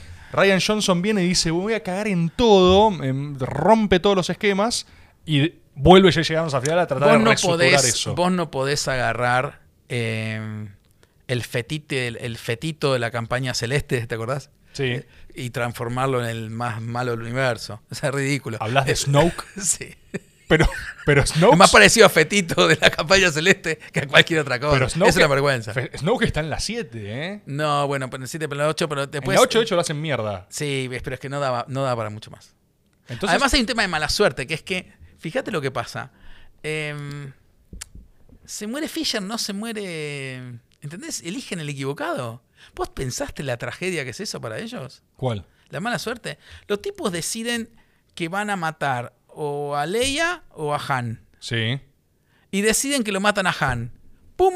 Se les muere Leia en la realidad. Boludo, Sí, es sí, joda. sí, sí, sí, tenés razón. Eso es increíble. Tenés razón, sí. Por eso se la pasan ahora recreando gente. Pero y es, tenés eso a- es muy difícil. Y en narrativa y en términos de guion, sí, es como cuando se le murió Heath Ledger en la segunda de Nolan de Batman, que claramente iba a estar en la Sí. 3, o sea, claramente iba a ser un elemento de la 3.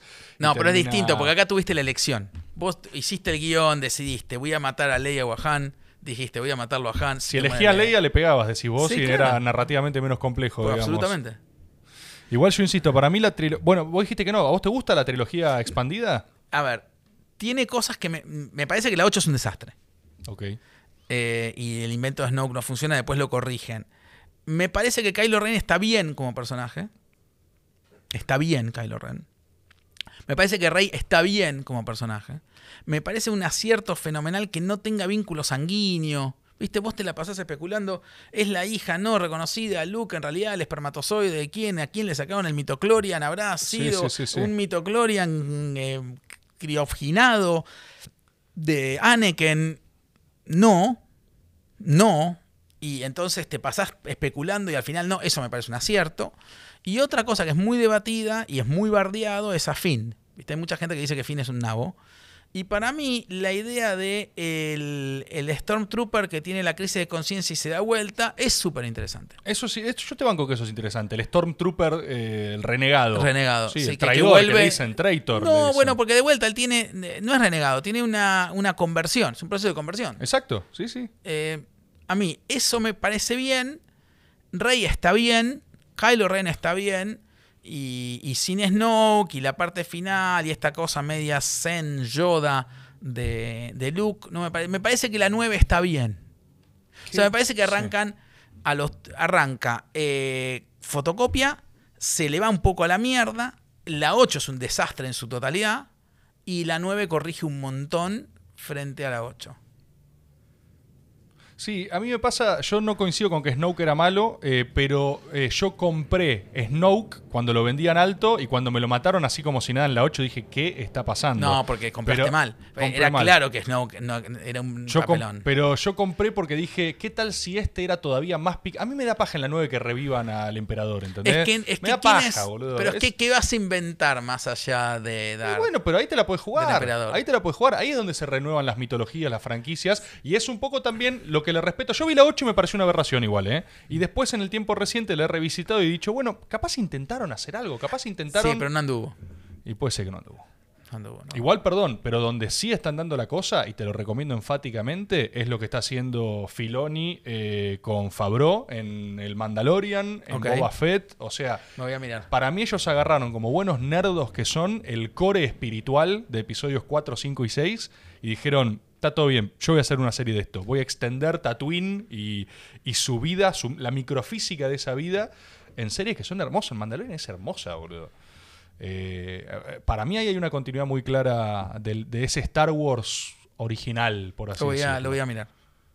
Perfecto. Me alegra haberte transmitido lo que considero verdaderamente importante, No, que no, es que no, es mires, tema- después de hablar de tema- reestructuración de deuda, agarrar y decirte, igual date un tiempo para mirar el Mandalorian porque ahí está pasando algo, algo piola. Y ahora viene la de Obi-Wan, aparte. Sí, no, esa estoy, estoy esperando con muchas ganas. Eso tiene, es entre episodios 3 y 4, para el mejor Sí, momento de la Igual eh, Rogue no. Sí. está mal. No, Rogue está buenísima. está muy bien Rogue. Eh, Pero porque justamente sucede entre 3 y 4. Sí, Yo creo que todo lo que pase entre 3 y 4. Está bien. Y porque tenés la mitología totalmente desplegada. Tenés a Obi-Wan funcional, a Darth Vader funcional, Luke pequeño. Igual vos te diste cuenta que mm, Lucas es tremendamente misógino, ¿no? ¿Lucas es tremendamente misógino? Sí. ¿Por qué? Porque hay un, hay un arco narrativo de... Bueno, para claro, si vos te pones a ver la estructura central, es. eh, sí. No, pero el Eh, problema es el arco narrativo que tiene Natalie Portman. Natalie Portman, episodios 1, La 2 y reina. 3. Natalie Portman primero es reina, después pasa a un sistema democrático enigmático donde ahora No, es pero más senadora, allá de eso, Después, de que sí, ella se pasa en la reina con la senadora con su decoy. sí. Ella queda embarazada y se transforma en un imbécil. Ok. A ver, tengo que Ella es la guerrera de la concha de la lora. Es verdad, ella es número uno total. Ella es una cosa increíble. Se lleva a todos puestos, qué sé yo. Quizás es una metáfora de la imposición de la, maternidad. Quizás Lucas está siendo increíblemente feminista en realidad. No, no. Quizás él dice, mirá como el mandato de maternidad... el, ma- el- el embarazo la totalmente la descerebró. Es una desgracia lo que ocurre. Y no, y- pero pensá esto, no es tipo, mirá lo que le impuso la sociedad No. con, su, con, el, No, con la oscuridad Jedi que no, te... no, no. Ok. Es, un- es una desgracia. Igual George Lucas también, a mí me da risa de George Lucas que eh, tiene un fandom impresionante de gente, o sea, tiene aset, o sea, tiene una religión detrás y el tipo claramente la va sintiendo en lo que sea que hace. O sea, en las ediciones posteriores que hizo de las películas, de todo. Al principio ya va de Hatter un chabón gordo, de repente dice, ¿y si metemos un gusano? Y la mete, o no, sea... bueno, es- eso es todo cierto. A mí lo que me pegó mucho de, de la, de la revisión de la primera tanda es este tema de, de Amidala cómo se transforma en un imbécil solamente porque queda embarazada. A vos eso narrativamente te molestó. Muchísimo. ¿Sabes por qué? Porque también estabas más exigente. La- episodios 1, 2 y 3 fueron las de mi infancia real. Yo me di cuenta de eso hace poco. O sea, yo soy la generación a la que incorporaron con 1, 2 y 3. Claro. Y cuando salió 1, 2 y 3 tuve que ver 4, 5 y 6 para como entender. Pero yo no tuve la perspectiva crítica que tuvieron los que vieron las originales, que para mí eran las viejas. Claro. Entonces yo me di cuenta hace muy poco que yo amo 1, 2 y 3. O sea que 1, 2 y 3 para mí son lo más. Claro. Y ahora me molestan las, las tres últimas. Que Claro. capaz hay Hay un tema snob, ¿no? De Kicking the Ladder ahí. Y- De ahí, no, claro. ¿Qué sé yo? Pero yo me di esto me di cuenta hace poco, ¿eh? Porque yo, si me preguntabas antes, también te decía, no, las mejores son 4, 5 y 6. Hace poco las volvimos a ver todas y de repente dije, boludo, 1, 2 y 3. La 3 tiene cosas que están muy bien. Buenísima. Está buenísima, pero tiene un nivel de. El tema de la misoginia no lo puedo superar. Pero toda, o sea, toda Star Wars narrativamente es tipo, tenés a Luke y Leia, y Leia es tipo, eh, sí, bueno, Leia, vos sos también mi hermana, No, tenés un no. poco de fuerza, ¿eh? No, no, porque tenés Leia. un poco de fuerza. No, porque Leia, vos sabés que Leia es quicaz, es general, por ahí no sacó. gene- sí, está bien, No sacó comanda las la- cosas. No, no, no. Leia- Comanda, pero hasta que no incorporan a Leia, que es la única personaje femenina de la No. clásica, eso también, boludo, eso también. ¿Quién es la...? ¿Eso es nuestro? Sí, es mío. ¿Querés atender en vivo y negociar No. en vivo? ¿Querés? Bueno, pará. También podemos, también podemos retirarnos. También podemos retirarnos. Bueno, ¿eh? tomémoslo, tomémoslo como un retiro. Tomemos- retiramos, o sea, con, con teléfono sonando, entrando, eh, y si llegamos a cortar, Sergio llega a atender y todo, incluso. Espectacular este método.